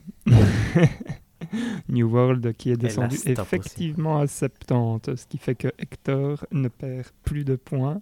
Voilà. Et exact. moi, je n'en gagne plus non plus dessus. Donc ça, c'est un peu triste. D'ailleurs, chez Hector, effectivement, tu as Solar Ash qui est sorti, qui fait quand même 79. C'est pas Ouais. si mal. hein. Non, non. Mais 9 sur Gamecult, donc euh, apparemment un jeu incompris. Ah, voilà. C'est effectivement ça. On a dit, hein, tant que la victoire est morale. euh, Exact, c'est pour moi, je suis content. voilà, exact. On est tous contents, donc c'est bien. voilà. Et, euh, et chez moi, en fait, il n'y a rien eu, si ce n'est que pour l'instant, Halo Infinite a une euh, sorte de. 88. Voilà. Il a, il a pas encore sa note, euh, on va dire, euh, finale, mais Tout il fait. a déjà une note qui laisse présager de bonnes choses. Je ne sais pas si vous avez vu le tweet de Open Critic. Donc ça, c'est mon astérisque, astérisque. C'est pas mon vrai astérisque du début. Euh, il disait, on ne sait pas encore si on va euh, Non, mettre non. euh, la campagne solo et le multiplayer ensemble ou on va les séparer. Ça dépendra de, de ce que les gens font dans les, dans les tests. Et donc, moi, ma victoire morale serait que je considère que Valérian a drafté le single player dans ma tête. hein. Ça, c'est le- D'accord. Mais on ne sait pas encore. Je pense que ce sera agrégé parce que ça l'a souvent été, ça l'est Ouais. presque tout le temps. Mais dans le tweet, il disait on ne sait pas encore, on verra comment ça marche. Pour l'instant, c'est le multiplayer qui est testé et le multiplayer, personne ne doutait qu'il allait être bon. À voir quel est l'impact de la campagne, qui ne devrait pas être mauvaise quand même, je pense. Donc, euh, Hmm, je pense pas. et il y a beaucoup de hype positive hein, quand même sur le, sur le jeu. hein. Ouais. Et, et en plus, euh, il sort dans un moment où, voilà, quoi, là, il n'y a, y a rien d'autre qui sort. Donc, euh, les gens vont être contents de pouvoir jouer à quelque chose de bien. Donc, euh, les Bah, notes est- vont être euh, plus hautes ouais. que. Allez, comme pour beaucoup de jeux qui sont sortis cette année, je pense, euh, Oui, les tout notes à fait. sont. Je m'attends au moins à sont très 84, hautes. 85. hein, voilà, Ouais. exact. Et donc, euh, on en est où? Ben, David a 128 points. Il lui reste un jeu qui pourrait sortir qui est Silk Song en mode Shadow Drop. euh, le- c'est quand C'est le 9, c'est ça? Ouais, c'est la 9. C'est le 9 ou le 10 Game Awards. décembre, je sais plus. Oui, ok, le 9. Donc euh, voilà. euh, ouais. C'est là qu'on Mm. m'oblige à, à- à mettre mon deuxième astérisque, Mhm. qui est que Windjammers n'a pas été officiellement repoussé. C'est dans une interview, ils ont dit le jeu est quasi prêt, il sortira très très très bientôt. Ah, C'était 15 novembre. Mais ils ont dit 15 aussi, novembre. ils ont dit aussi, ils ont dit, on a peur de la période de Noël. Donc c'est possible qu'ils sortent début 2022. Donc euh, à voir. Mhm. Ok. Quelle qui sortent en 2022, c'est très bien. Et donc, euh, 128 pour David, on disait. euh, Hector est à 167 points. Et là, on pense quand même que c'est terminé. hein. Toi, tu vas plus, Mhm. euh, ça va plus bouger. Oui. Peut-être un petit point de New World si jamais il est gentil. mais- Peut-être, peut-être. Et moi, je suis pour l'instant à 161 et j'attends de banquer les 18 points de euh, Halo Infinite. De Halo, Voilà, ouais, exact. hein, qui devrait garantir la victoire. Sauf si Windjammers. Euh, oui, euh, viennent et fassent. euh, ouais, exact. Il doit faire aussi beaucoup de points. hein, je veux Il dire, doit faire des pas... points. Mhm. Il, Il peut doit- pas juste arriver scorer. et faire 73, quoi. Voilà, exact. exact. Tout à fait. Mais donc, euh, voilà, donc euh, là, on, va, on va clôturer ce point. Et, et on en saura plus euh, bientôt. exact, c'est bientôt fini, ça c'est cool. C'est bah, c'est cette semaine, non Je veux dire celle qui vient. Euh, oui, Tout à fait. exactement. Et là, je propose donc qu'on passe au jeu du mois, au jeu du mois en commun qui était Metro- Metroid Dread, sorry. Et bah, euh, David, tu nous as préparé un petit quelque chose pour nous mettre en contexte avant la grande discussion qui risque de fâcher beaucoup de gens. Tout à fait. Mais donc euh, ici, je vais essayer de faire une introduction, on va dire, en trois étapes, parce que je pense que la série Metroid est intéressante et qu'il y a plusieurs choses à discuter. Et donc, je vais d'abord introduire la série, puis expliquer l'histoire du jeu ici, et ensuite euh, introduire peut-être le studio qui a créé le, jeu pour qu'on puisse en discuter aussi. Mais donc, la série des Metroid, c'est vraiment une série euh, marquante de chez Nintendo. Donc, le premier épisode est apparu en 1986, c'était donc sur la, sur la NES. Et c'est vraiment une série où tous les jeux vont suivre un schéma similaire qui, est, qui va lui-même définir un genre au bout du compte. Et c'est quoi ce style de jeu? C'est des jeux où on va explorer une planète alien, on va récupérer des pouvoirs au fur et à mesure de notre exploration qui vont nous permettre de atteindre des endroits qu'on ne pouvait pas atteindre avant lorsqu'on explore les différents endroits. Et donc, c'est une map qui va s'étendre au fur et à mesure et dans laquelle on va pouvoir, au fur et à mesure, découvrir de plus en plus de choses avec, en plus de ça, du combat contre des aliens avec des lasers. Mais donc, la série de Metroid, dans son globalité, fonctionne plus ou moins toujours sur ce schéma-là. Elle va avoir, et c'est ça qui la rend marquante, vraiment des grands jeux dans le tas. Parmi eux, le premier grand jeu de la série va être Super Metroid, qu'on a testé dans un épisode l'année précédente et qui est vraiment considéré. Voilà, merci Valéria. qui est donc euh, un, euh, considéré par beaucoup de gens comme un des meilleurs jeux de tous les temps. Et en tout cas, pour un jeu de son époque, est vraiment impressionnant. Mais ce qui est intéressant avec la série de Metroid, c'est que c'est aussi une série qui a eu des grands laps de temps sans jeu. Mhm. Comme par exemple, après Super Metroid, qui est sorti en 94, il a fallu attendre 8 ans avant d'avoir un nouveau Metroid. C'est-à-dire que c'est quand même une série qui a eu des grands trous de son existence où on n'a pas eu de jeu. Et euh, les autres jeux marquants de la série Metroid, j'englobe plusieurs jeux, sont les jeux créés par Retro Studios, qui sont les Metroid Prime 1, 2 et 3, qui eux sont des jeux GameCube pour le coup, et qui donc sont sortis en 2002, 2004 et 2007. Et je dirais, eux représentent la transition vers la 3D. Donc, ce- Mhm. eux, c'est des jeux en 3D avec une vue à la première personne. Et c'est des jeux qui ont été extrêmement réussis. Ils avaient été un peu polémiques à l'époque, surtout à l'époque du premier, parce qu'évidemment, tous les gens se demandaient ce que ça allait donner de transitionner un jeu clairement créé en, 2D, en 2D sur les- la Nintendo et sur la Super Nintendo vers des jeux en 3D. Et après ça, ça a été un peu le creux. Donc la série de- des Metroid, après ça, il y a eu un épisode qui a été, euh, on va dire, euh, dont on a entendu beaucoup parler, qui est Metroid Other M, mais qui a été Mhm. quand même un ch- échec critique et je pense commercial aussi, où Nintendo a essayé de transitionner sa série vers quelque chose de plus narratif et ça n'a pas fonctionné. Et ça, c'est sorti en 2010 et depuis, on a eu droit simplement en 2016 à un jeu sur Nintendo, à deux jeux sur Nintendo 3DS, Metroid Prime Federation Forces, qui était un jeu assez moyen et assez oubliable, et Metroid Samus Returns, qui est un remake du deuxième épisode, refait par ce studio-ci. Mais tout ça pour dire que Metroid Dread arrive quand même, entre guillemets, après une dizaine de presque 14 ans sur le dernier épisode vraiment marquant de la série. Et donc, pour les gens qui aiment la série des Metroid, ça fait à peu près 14 ans qu'on attendait un nouveau grand jeu Metroid. Et donc, c'est ça un peu le poids que doit porter cet épisode de la série Metroid Dread, qui est un peu le poids de...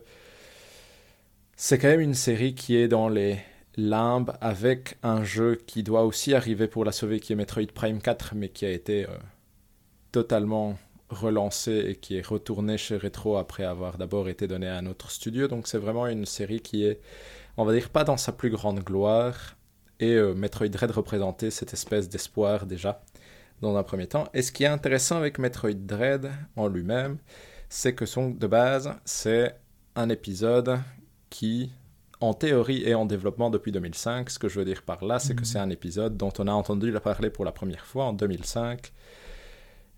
C'est dans un magazine Game Informer qu'il a d'abord été mentionné en tant que Metroid 2D qui devait à l'époque sortir sur Nintendo DS.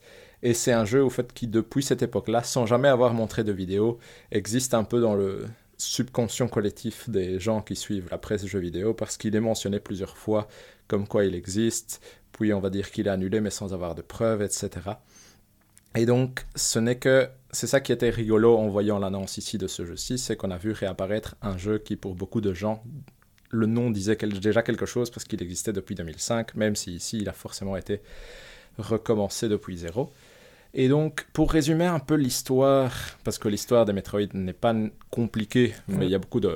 Juste euh, une petite note, donc euh, c'est peut-être euh, intéressant de repréciser qu'ici, donc Metroid Dread, c'est la suite de Metroid Fusion, qui est sortie en 2002. Donc il n'a rien à voir avec la partie des Prime, etc. Et, euh, et euh, ouais, et donc euh, je sais plus dans quelle interview j'avais lu ça, mais en, gros, en 2005, justement, quand on en avait entendu parler, ils avaient dit que les systèmes allez, qui, étaient, qui étaient en place à l'époque, en fait, ne permettaient pas de réaliser ce qu'ils voulaient faire avec ce jeu. C'est quand même assez étonnant de se dire qu'il a fallu attendre 16 ans avant de l'avoir. Donc, enfin bon, voilà. Juste tout à fait. Mais ce qui est rigolo, c'est que si je rajoute une couche à ça, il y a eu des. Par exemple, en 2015, quelqu'un a mentionné que, au fait, le jeu n'existait pas tout à fait en 2005-2006, mais qu'il y a eu un prototype de Metroid Dead qui a été créé autour de 2008 et qui a été montré à Nintendo of America en 2009, mais qui n'a jamais été euh, développé plus que ça, etc. Donc c'est quand même un jeu qui a l'air d'avoir. Euh, qu'ils ont essayé plusieurs fois de relancer et cette fois-ci a été la bonne, entre guillemets, euh, pour le jeu en lui-même. Et donc, pour essayer de résumer un peu l'histoire de Metroid Dread et des Metroid en général, l'histoire des Metroid, c'est quoi? C'est que il y a et je vais pas prendre ça dans l'ordre chronologique des jeux, mais juste ici, je vais essayer de résumer Metroid Dread, et je pense que ça va me permettre de résumer déjà pas mal l'histoire de, de Metroid en général. Mais il y a ce qu'on appelle des parasites X, qui sont des organismes qui habitent dans une planète qui s'appelle SR388 et qui sont capables d'absorber l'ADN de la personne dont elles prennent le contrôle, qu'elle soit vivante ou morte, pour, entre guillemets, repliquer cette forme. Et donc, c'est vraiment ce genre de parasites sont, ont cet instinct, c'est ce que le jeu dit, de se répliquer et de se développer le plus possible pour essayer d'atteindre les autres les plus puissants possible. Et donc, c'est, entre guillemets, quelque chose de totalement incontrôlable. Et pour essayer de combattre cette chose incontrôlable, une, population alien qui s'appelle les Chozo va développer quelque chose pour essayer de combattre ça et ils vont développer ce qui s'appelle des métroïdes, qui sont des organismes qui sont capables de prendre toute l'énergie de tout être qu'ils rencontrent quand ils rentrent en contact avec lui. Et donc, dans la langue des Chozo, métroïde veut dire arme ultime. Et donc, ça a été créé pour essayer de contraindre cette, euh, parasite X, mais forcément, c'est aussi, bah, vous imaginez bien, quelque chose, une arme biologique d'une telle puissance va, entre guillemets, euh, le contrôle de cette arme va être perdu aussi, et donc euh, ça va devenir aussi un problème pour la galaxie. Et donc l'histoire de Samus Aran, qui est l'héroïne de Metroid en général, c'est qu'elle va régulièrement être envoyée dans des stations ou dans des planètes pour dans certains jeux devoir prendre en charge l'élimination des métroïdes qui se sont développés là-bas, et dans d'autres jeux développer l'élimination des parasites X qui se sont développés là-bas. Et donc, ce qui se passe, le pitch de ce jeu-ci, c'est que on a Samus qui a été envoyé dans une station pour combattre les, les, les parasites X, qui a failli mourir de ça, mais qui a pu être sauvée parce qu'elle a reçu du DNA de, de Metroid, et qui réussit quand même avec ça à éliminer les, les parasites X de ces stations. Mais alors qu'on croit que du coup il n'y a plus euh, la menace des parasites X a été éliminée tout à fait, il y a une, euh, un message vidéo qui arrive dans la fédération qui montre un parasite X en liberté dans une planète appelée ZDR. Et donc la fédération se rend bien compte que cette vidéo est vraie et donc décide d'envoyer Samus dans cette planète pour essayer d'éliminer. Non, décide d'abord de dispatcher une team de recherche de sept robots qu'elle appelle des émis, qui sont des robots très développés et avec des capacités de combat très élevées pour essayer d'éliminer cette, cette, cette menace. Mais elle va perdre toute communication avec ces robots-là. Et après avoir perdu communication avec tous ces robots-là, elle va décider d'envoyer Samus dans la planète pour essayer de régler la situation et voir qu'est-ce qui arrive avec les ennemis et éventuellement éliminer tous les tous les parasites X. Et donc, en arrivant sur la planète, Samus va rencontrer un guerrier de Chozo qu'elle ne connaît pas et qui va lui enlever tous les pouvoirs qu'elle a, donc tous les pouvoirs que son armure a, et donc Samus va se réveiller inconsciente en n'ayant plus tous ses pouvoirs. Elle va pouvoir entrer en communication avec ce qu'elle croit être euh, son, les pouvoirs de la Fédération qui vont lui dire qu'elle doit essayer de réatteindre son vaisseau qui est à la surface alors qu'elle elle, s'est réveillée à l'intérieur de la planète. Et que pour ça, elle va devoir récupérer ses pouvoirs au fur et à mesure et surtout éviter les robots émis qui ont visiblement perdu tout contre, qui, ont, qui sont maintenant contrôlés par autre chose et qui donc ont pour but de la détruire et de détruire tout ce qui passe.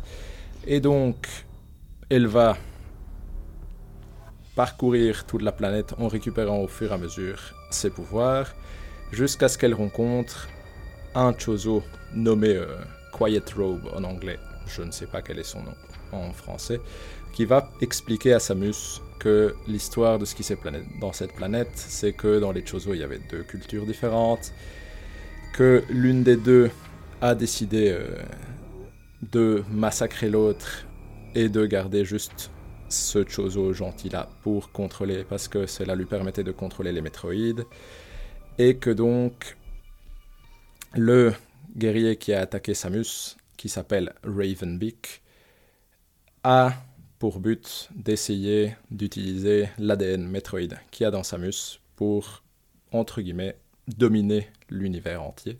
Je vais résumer ça très euh, fortement là-dessus. Et donc Samus va continuer son aventure jusqu'à pouvoir euh, rencontrer ce guerrier de Chozo qui s'appelle Ravenbeak pour combattre contre lui, l'éliminer, découvrir qu'elle peut pousser son pouvoir euh, de Metroid jusqu'au bout. Et ensuite, euh, une fois qu'elle a tué ce personnage-là, elle va devoir fuir la planète sur son vaisseau pour essayer de se sauver de la, planète qui explose. Donc ça, c'est un résumé, je pense, relativement complet, mais qui manque beaucoup de détails, on va dire, de l'histoire. Si vous voulez rajouter quelque chose, n'hésitez pas. Non, il y a très bien, merci David. Pas grand-chose à rajouter. Euh, il y a un truc très spoilant qu'on pourrait rajouter. Tu peux y aller. Hein. Euh, on en discutera, je pense, pendant, euh, pendant la suite. Tout à fait, je pense aussi.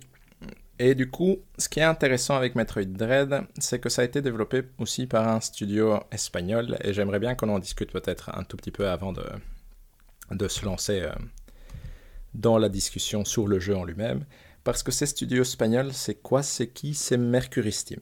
Et donc Mercury Steam, c'est un studio qui a été créé euh, au début des années 2000 et qui va d'abord euh, développer des petits jeux dont vous avez probablement pas entendu parler et avec raison, qui sont American Maggie euh, Presents Scrapland et Zombies, qui sont des jeux qui sont soit sortis sur PC, soit sur téléphone. Mais vous imaginez bien qu'en 2004-2006, les jeux sur téléphone, c'était pas c'était pas encore ce que c'est aujourd'hui. Et leur premier jeu dont je me souvenais de l'existence, parce que je me souviens l'avoir vu à l'époque, c'est sur PS3, c'est Clive Barker's Jericho, qui est un FPS horrifique. Et je pense, Hector, qu'on y a joué, ou au moins on a joué à la démo de ce jeu-là. Soit on l'a emprunté à la médiathèque, effectivement, soit on a testé la démo, au moins. Et moi, je, moi, j'étais fan des jeux d'horreur. Bah, je, je, le suis encore un peu, hein, mais et à l'époque, il y en avait très peu sur PS3 et c'était une des belles promesses. Et bah, finalement, ça a été un mauvais jeu. Et Clive Barker est un, écrivain de livres d'horreur euh, assez connu, voire très très connu, je pense. Donc, euh, donc c'est un gros nom associé quand même à, ce studio. C'est une bonne question de comment ils font pour. Mais on verra. Vas-y, continue, David. Tout à fait. Et donc, euh, ce qui est rigolo, c'est que comme directeur, c'est un jeu qui va avoir quand même euh, un succès euh, critique et commercial assez mauvais. Donc, euh, juste pour vous donner une idée, j'ai pris les codes métacritiques de leur jeu pour avoir une idée, mais il a 63. Donc, c'est plus ou moins l'équivalent de OpenCritic, mais OpenCritic n'existait pas à l'époque, donc forcément, je n'ai pas pu aller chercher ça. Ensuite, et c'est là que ça commence à devenir intéressant, ils vont s'allier à Konami et en grosse partie à Kojima en tant que superviseur pour développer un nouveau Castlevania en 3D. Et donc ils vont sortir Castlevania Lords of Shadow mm. sur PS3, Xbox et je pense PC aussi aujourd'hui, qui là pour le coup va être quand même une belle réussite. Et donc c'est quoi Castlevania Lords of Shadow? C'est un peu une, on va dire une traduction des codes de Castlevania mélangée un peu avec le style de God of War pour faire un jeu en 3D d'exploration et de combat. Et là, pour le coup, ça va avoir une vraiment belle réussite. Donc, ça a eu une belle réussite critique. Donc, ça a 85 en termes de métacritique. C'est pas exceptionnel, mais c'est quand même un bon jeu.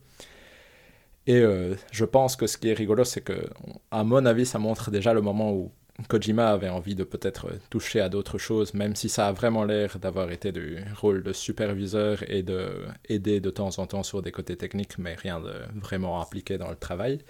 Mais c'est aussi un moment où ce studio semble être vraiment sur cette pente ascendante de se dire tiens, maintenant on sait qui c'est. Mercury Steam, entre guillemets. Avant ça, avec Clive Parker, Jericho, je pense qu'il n'y a pas grand monde qui avait retenu euh, le studio. Là, on se dit, tiens, peut-être que ça va devenir le studio qui euh, va pouvoir euh, sortir des Castlevania en 3D et réussir. Et c'est ça qui est intéressant, c'est que un peu plus tard, donc Castlevania Lords of Shadow, c'est en 2010. En 2013, le studio va sortir un jeu euh, sur 3DS à l'époque, et je pense que c'est sorti après sur PlayStation 3 et Xbox 60, qui a aussi un Castlevania qui s'appelle Mirror of Fate, qui lui va être un échec assez euh, conséquent en termes de critique et de, et de commercial, mais qui à la limite ne va pas trop les impacter parce que c'était un jeu 3DS et donc euh, c'était pas trop grave. Tout le monde attendait de voir ce qu'ils allaient faire avec le nouveau Castlevania Lords of Shadow 2. Et c'est là que leur gros échec arrive, c'est que euh, ça va être un énorme échec critique et en termes commercial, parce que l'histoire ne tient plus la route, les mécanismes sont, je veux dire, tout le level design est moins bon que le dernier, et donc le jeu a 63 comme metascore, par exemple. Donc on a perdu 22 points entre le premier épisode et le deuxième, ce qui montre que c'est quand même une chute. Euh. Et donc c'est un peu un moment où Konami décide de laisser tomber sa collaboration avec eux, donc c'est un moment où le studio se retrouve un peu dans la mouise, on va dire, euh, au niveau que ce soit créatif et un peu financier. Et donc c'est ce qui est rigolo, c'est qu'à ce moment-là, ils vont se lancer dans deux projets différents. D'un côté, ils vont se lancer dans ce qui, à l'époque, en plus, euh, semble peut-être faire plus de sens, qui est un jeu multijoueur euh, avec des héros aux capacités différentes euh, qui s'appelle Raiders of the Broken Planet, qui sortira en 2017 qui n'a pas eu un énorme succès, qui est du coup devenu un free-to-play, qui maintenant s'appelle Space Lords, qui existe toujours, que j'ai été regarder, que j'appellerais être un mélange d'Overwatch et de Gears of War. Ça a l'air de tourner toujours, il n'y a pas l'air d'avoir full monde dessus, donc je pense pas que ça a été un énorme succès. Mais sur le côté aussi, apparemment, ils ont fait un... Depuis leur travail sur Castlevania, ils ont eu envie de travailler sur des Metroid. Ils ont donc fait un prototype de Metroid, d'un jeu Metroid pour la Wii U, qu'ils ont présenté à Nintendo, que Nintendo leur a dit non, mais Ensuite, quelque temps après, ils ont pu discuter de refaire un remake du deuxième jeu de la série Metroid, qui est Samus Returns, Return of Samus, pardon. Et donc c'est comme ça que ce studio-là va se retrouver à refaire ce jeu 3, un jeu 3DS de la série Metroid. Et comme ce jeu, comme leur collaboration a bien fonctionné, et d'ailleurs le studio le, confirme qu'apparemment travailler avec Nintendo c'est quand même euh, beaucoup plus agréable parce que la majorité des discussions sont vraiment des discussions de game development et pas de finance et autres, et que donc Nintendo est très à l'écoute et les aide bien. Et d'ailleurs, je pense que les créateurs de, des Metroid originaux sont toujours bien impliqués dans le projet. Mais c'est comme ça que le studio va se retrouver avec cette possibilité de, entre guillemets, refaire entièrement à partir de zéro le Metroid Dread, qui est quelque part dans les larmes du développement depuis 2005. Et donc va se retrouver avec cette opportunité de enfin, entre guillemets, avoir à nouveau une chance d'avoir un gros jeu qu'elle a à peu près perdu avec la sortie euh, de Lords of Shadow 2 qui est sorti en 2014. Mais du coup, c'est vraiment un, studio qui a connu des hauts et des très bas. Et je pense qu'aujourd'hui, euh, la sortie de Metroid Dread est un succès pour eux assez important et qui du coup, c'est un studio qui est à nouveau sur la pente ascendante. Mais du coup, ça, ça me fait rire parce que je pense que c'est ce qui je trouvais intéressant avec ce studio, c'est que vous m'auriez demandé en 2014 si ce studio allait avoir un nouveau jeu à succès et j'aurais probablement répondu non, parce que je me souviens avoir joué à Castlevania Lords of Shadow et trouvé ça sympa. Mais je me souviens aussi que Lords of Shadow 2, la réception avait vraiment été mauvaise. Mais du coup, c'est rigolo de voir vraiment ce chemin fait de haut et de bas. Parce qu'en même temps qu'ils ont ressorti ce remake sur 3DS du Metroid Samus Returns, ils ont sorti un free-to-play qui n'a... Pas un free-to-play, parce que de base, il n'était pas free-to-play, mais un jeu multijoueur qui ne fonctionne pas. Du coup, je sais pas, vous, quels sont vos souvenirs par rapport à tous ces jeux que j'ai pu mentionner du studio, parce que je pense qu'Hector doit avoir une même perspective que moi sur les Castlevania, parce que je me souviens très bien de, cette époque. Excellent trailer de 3, excellente bande-son pour le Castlevania Lord of Shadow, non? Le premier du nom. C'était vraiment une claque. Et comme il y avait le nom de Kojima associé, euh, c'était vraiment excitant. Le 2, ça avait été déjà un échec. Et c'est là que les premières rumeurs euh, que moi j'ai entendues, et bon, à, vérifier, mais je pense qu'elles sont vraies, c'est que la personne qui dirige le studio est une euh, très grande gueule, entre guillemets. Donc, qui, en mhm. gros, si t'es son ami, ben, alors ça va. Si t'es pas son ami, tu, tu te fais vraiment massacrer. Euh, et, c'est ça qui avait causé l'échec du deuxième euh, Lord of Shadow 2, c'est qu'il avait eu plein d'idées, mais c'est pas lui qui développe, donc euh, ça avait imposé à son équipe des vrais trucs impossibles à, faire.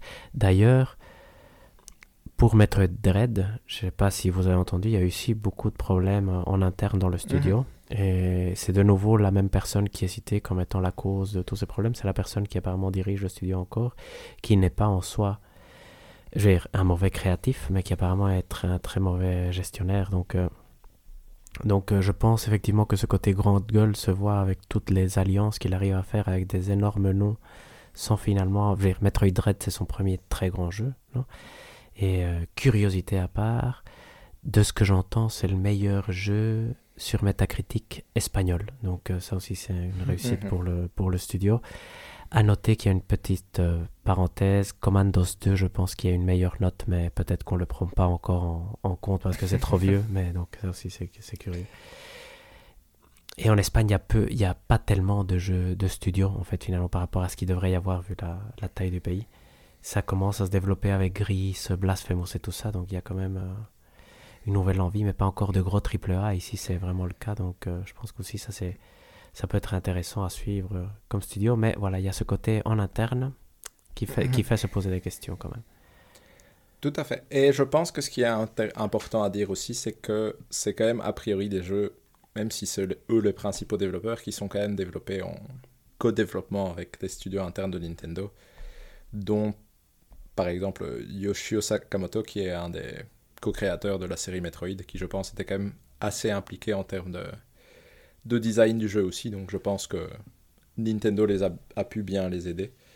Mais du coup, euh, mais c'est vraiment rigolo parce que tu regardes leur, euh, leur métacritique et c'est vraiment le yo-yo. Il y a Castlevania Lords of Shadow 1 qui fait 85 et puis euh, le 2 qui fait 63. Il y a leur jeu Raiders of the Broken Planet slash Space Lords qui a eu 56.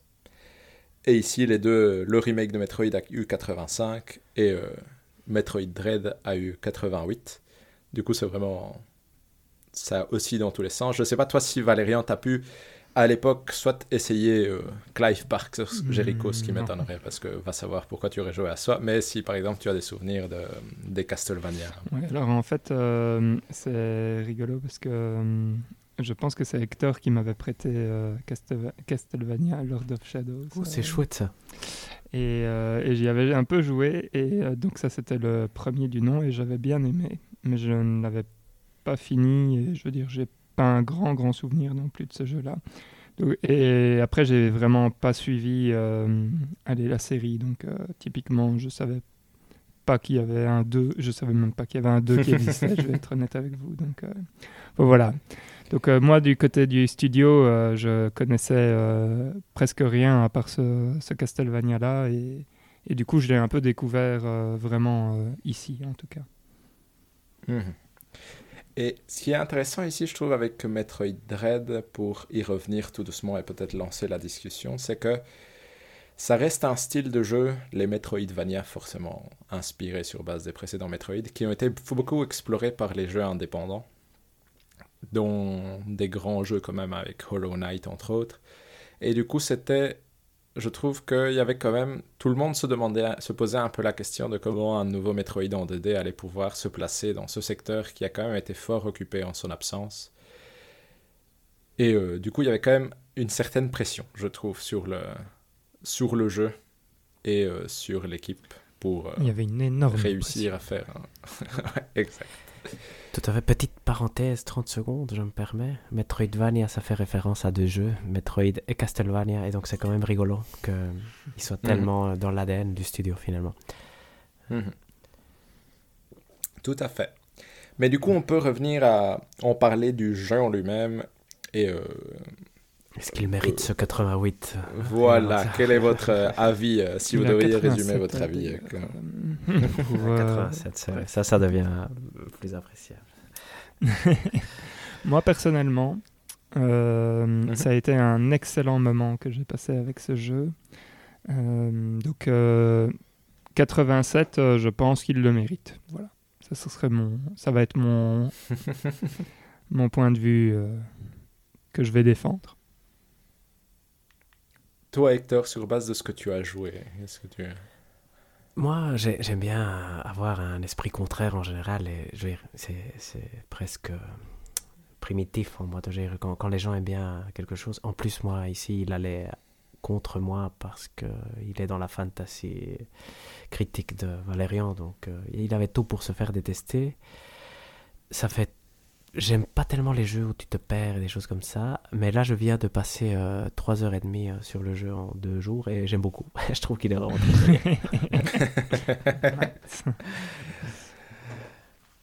mais moi aussi, mon avis, euh, moi j'ai vraiment bien aimé.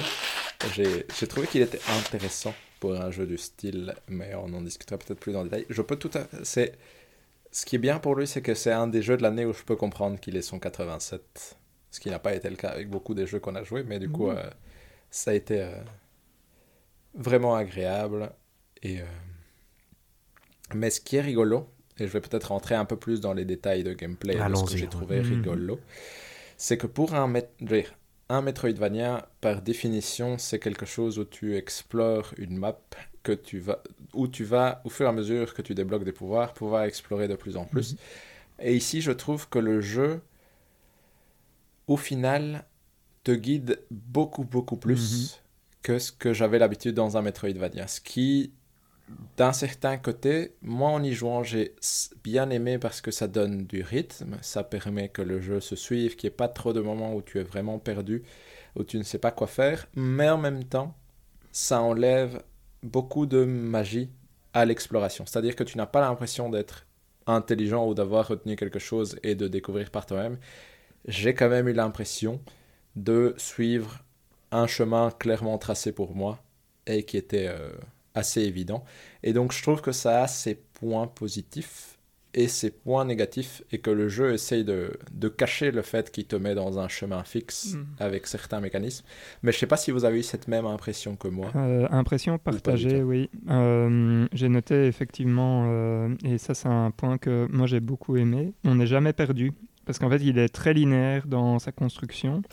Et euh, finalement, il fait bien le job de. Euh, comment dire Quand tu, tu revisites euh, assez régulièrement les zones que tu as, que tu as passées avec des nouveaux pouvoirs à certains moments, parce que la façon dont tu te balades dans les niveaux est, est assez, assez contrôlée justement par le jeu.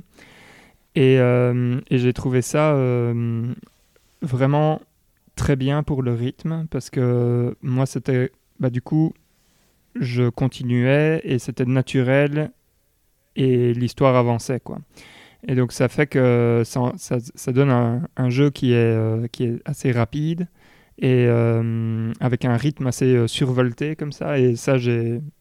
Typiquement, moi, c'est un des, points que j'ai vraiment bien aimé.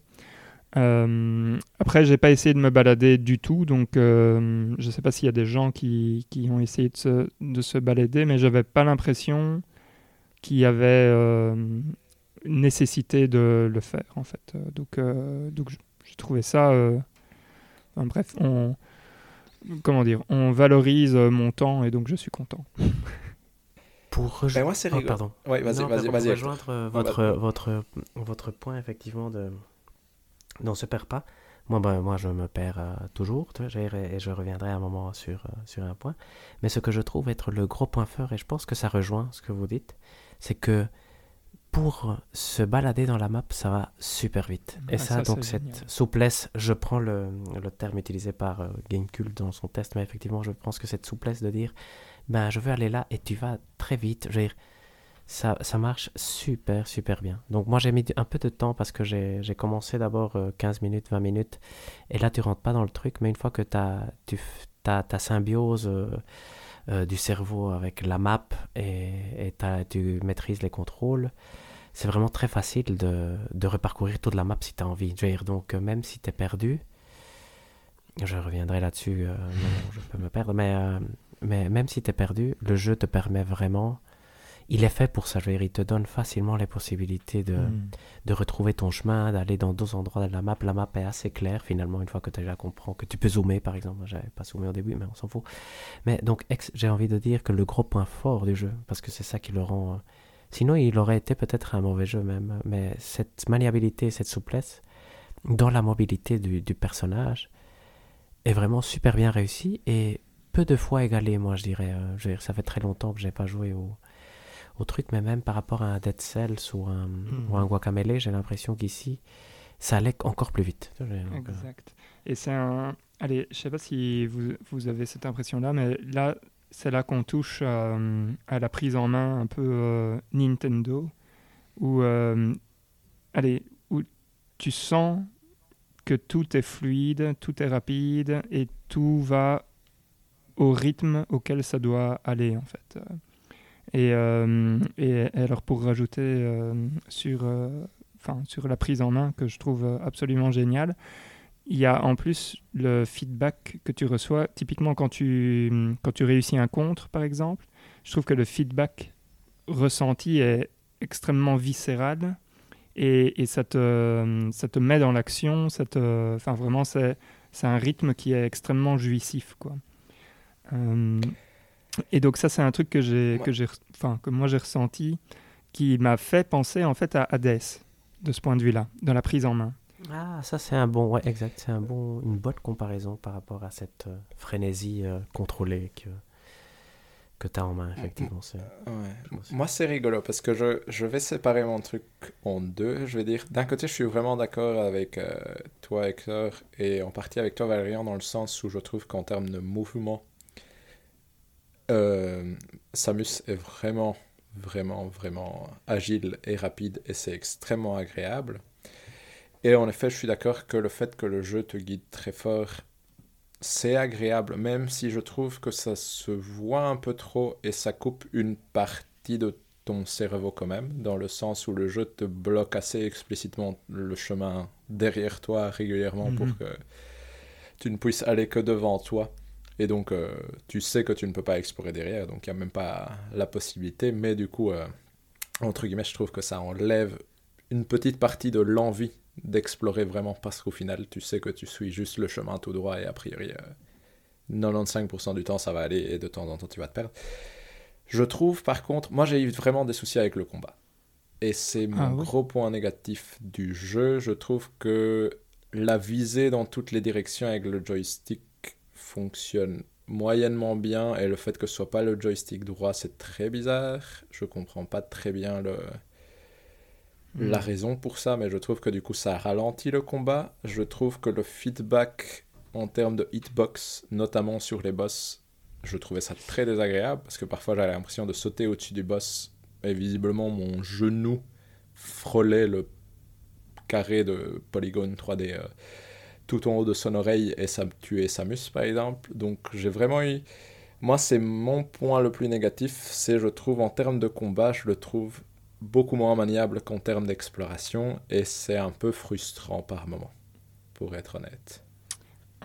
D'accord. Donc, euh, l'agilité et la rapidité, tu trouves. Euh, allez, est-ce que c'est ça qui, qui t'a gêné dans le combat ou c'est plus euh, les choix du type Ah ben on va, allez, on va compter telle partie comme une partie qui va qui, qui, va faire des dégâts, et...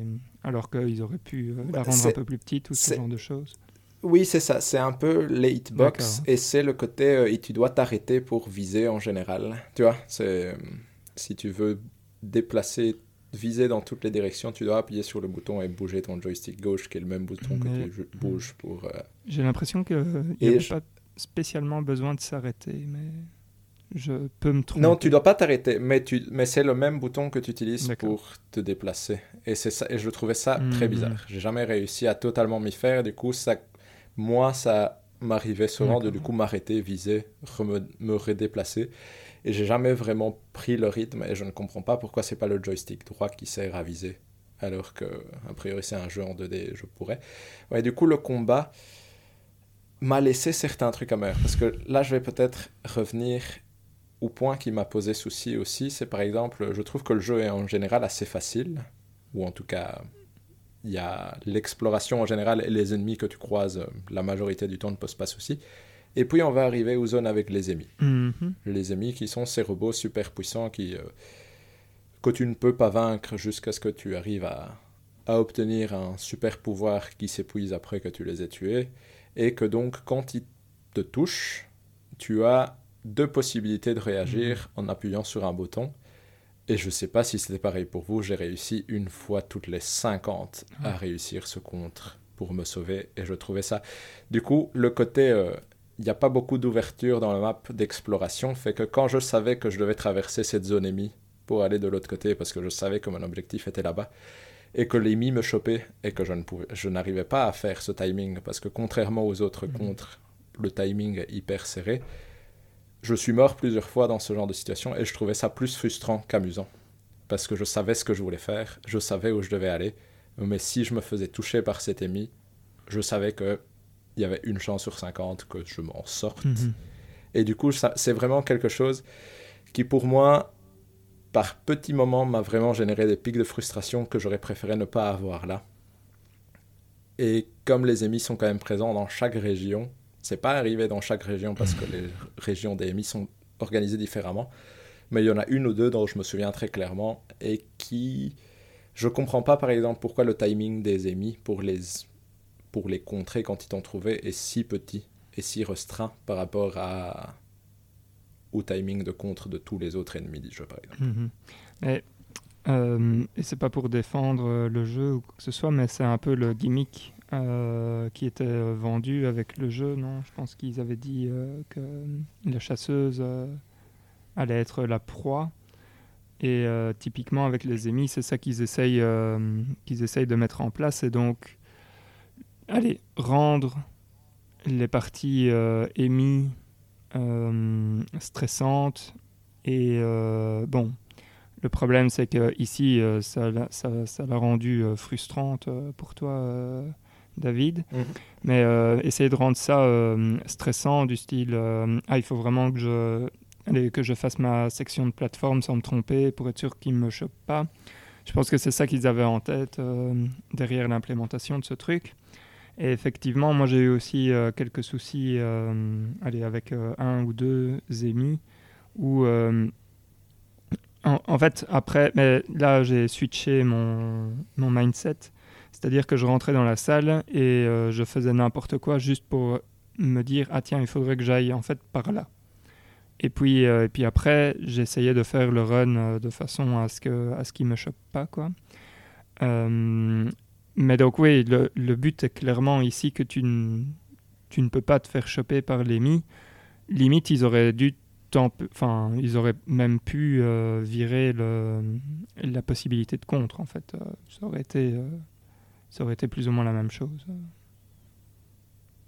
Et toi, Hector, est-ce que tu as trouvé ça frustrant ou pas encore? Ou est-ce que Parce que tu en as déjà croisé probablement des ennemis. Oui, tout à fait. Moi, je suis euh, nul pour tout ce qui est parade et riposte. C'est vraiment pas mon style de jeu. Et euh, je trouve que c'est rigolo dans le jeu que les ennemis soient faciles à riposter en général, sauf effectivement les ennemis qui, eux, moi, j'ai arrivé, je pense, trois fois. Je ne comprends pas encore quel est le moment où je peux le faire. En fait. Mais il change, en fait. Euh, il est changeant. Même sur, un, sur un ennemi, c'est pas tout le temps le même timing. Parce que moi, c'est typiquement mon genre de truc. De, allez, de, d'étudier les timings, etc. Et donc, il y en avait un où j'essayais.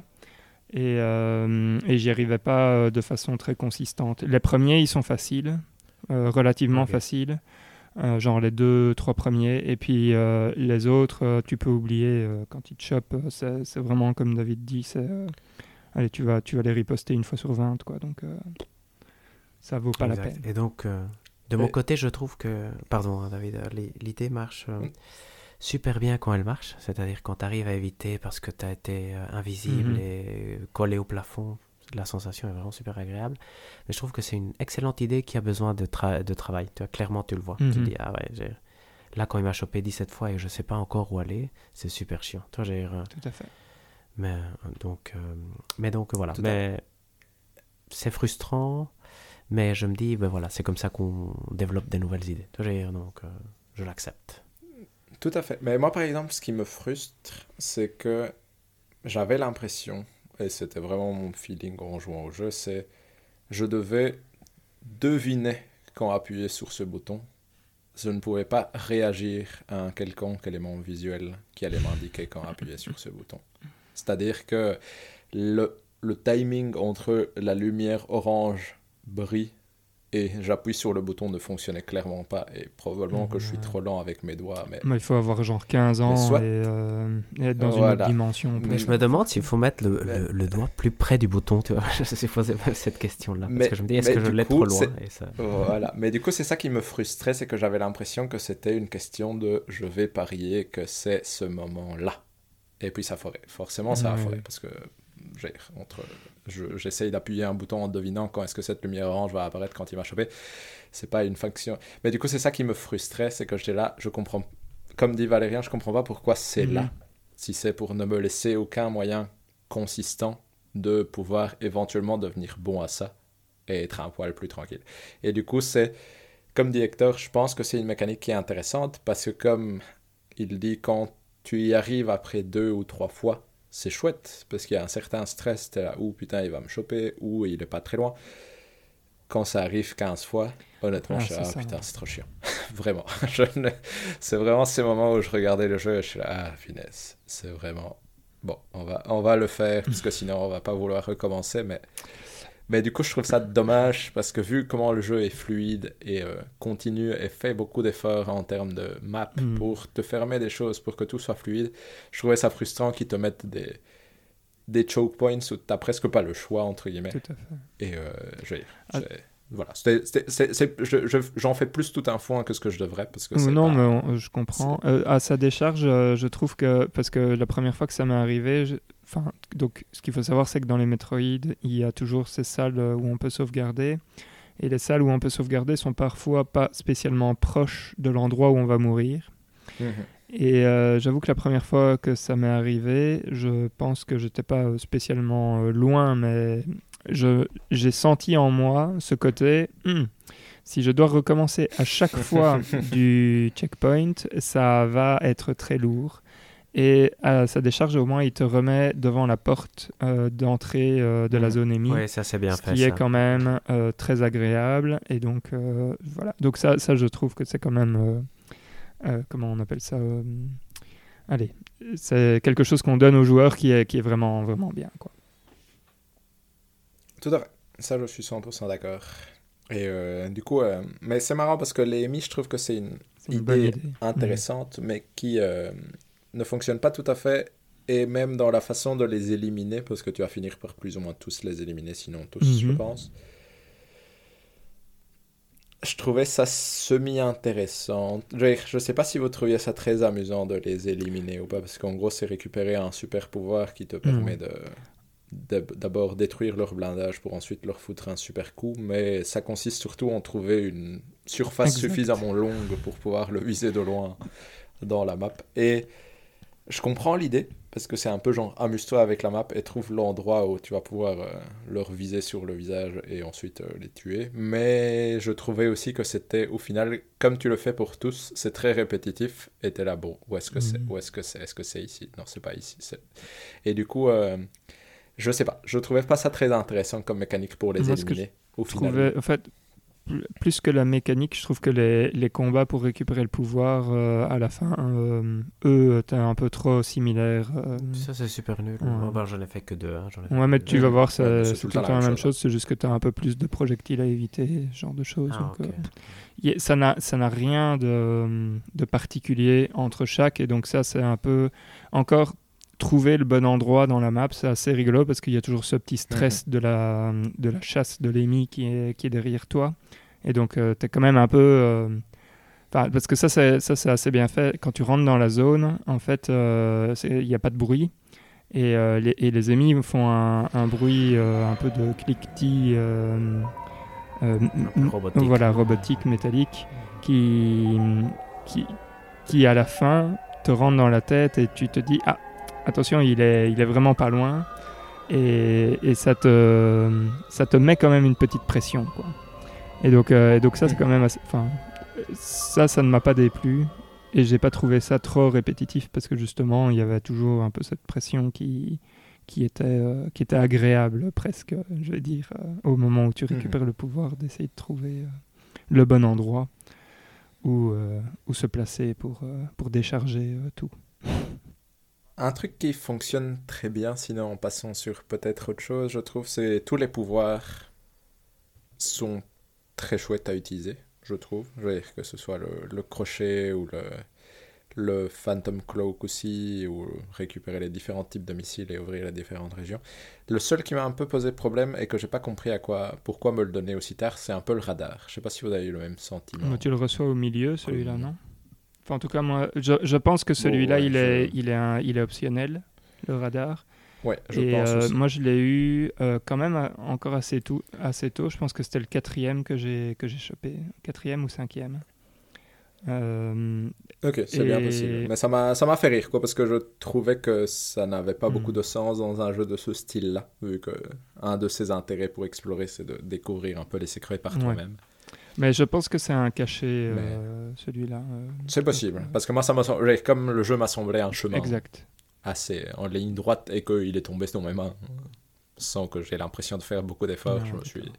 J'avoue que je n'ai pas été chercher plus loin que ça, mais, mais sinon je trouve que ça fonctionne assez bien, les différents pouvoirs, et euh, que même si le combat n'était pas mon, ma, mon type préféré, je trouve que le combat contre les ennemis, comme tu disais, Valérian de base, fonctionne très bien. Et contre les boss et mini-boss, je trouve que ça dépend, Ok. personnellement. Ah, avant d'aller sur euh, les boss et les mini-boss, euh, je trouve aussi que euh, d'un point de vue, comment dire, construction, quand ils te donnent les, les différents, euh, allez, les différentes habilités, je trouve que c'est assez bien construit. Dé- déjà, le rythme est extrêmement jouissif dans le sens où tu as toujours le temps euh, de récupérer le truc et de Mhm. comment dire, et, et de te familiariser avec, mais en même temps, dès que tu t'es, enfin, allez, on va dire une demi-heure, tu t'es familiarisé avec, et boum, on t'en donne un nouveau. Et donc, euh, et donc, as ce, ouais, c'est vraiment un rythme qui est, qui est extrêmement bien, bien foutu ici. Et alors, dans la construction, c'est assez rigolo parce que, euh, je sais pas si vous avez remarqué ça, mais donc, au début, enfin, le, le pouvoir classique, c'est la Morph Ball. Et, euh, et donc au début, tu vois plein d'endroits où tu te dis ah bah je vais pouvoir aller là et euh, la Morph Ball c'est quasi un des tout premiers euh, pouvoirs que tu récupères quoi. Et bah ici c'est un des derniers.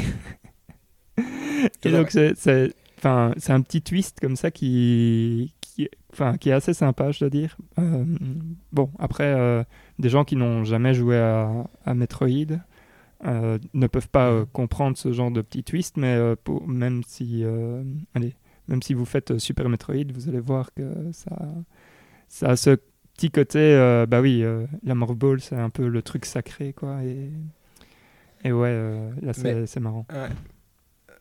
Mais comme tu dis, ce qui est rigolo, je trouve, et qui fonctionne bien au final, mais en même temps enlève aussi un côté de l'exploration et de ce que tu dois retenir de la map, c'est que autant par exemple dans un jeu comme Hollow, Knight, au final, tu dois vraiment regarder ta map et te rappeler, tiens, à cet endroit, je sais pas, je sais pas comment passer ce truc-là, du coup, il euh, faut que je retienne que là, il y a peut-être, mhm. euh, si j'ai un pouvoir, j'irai.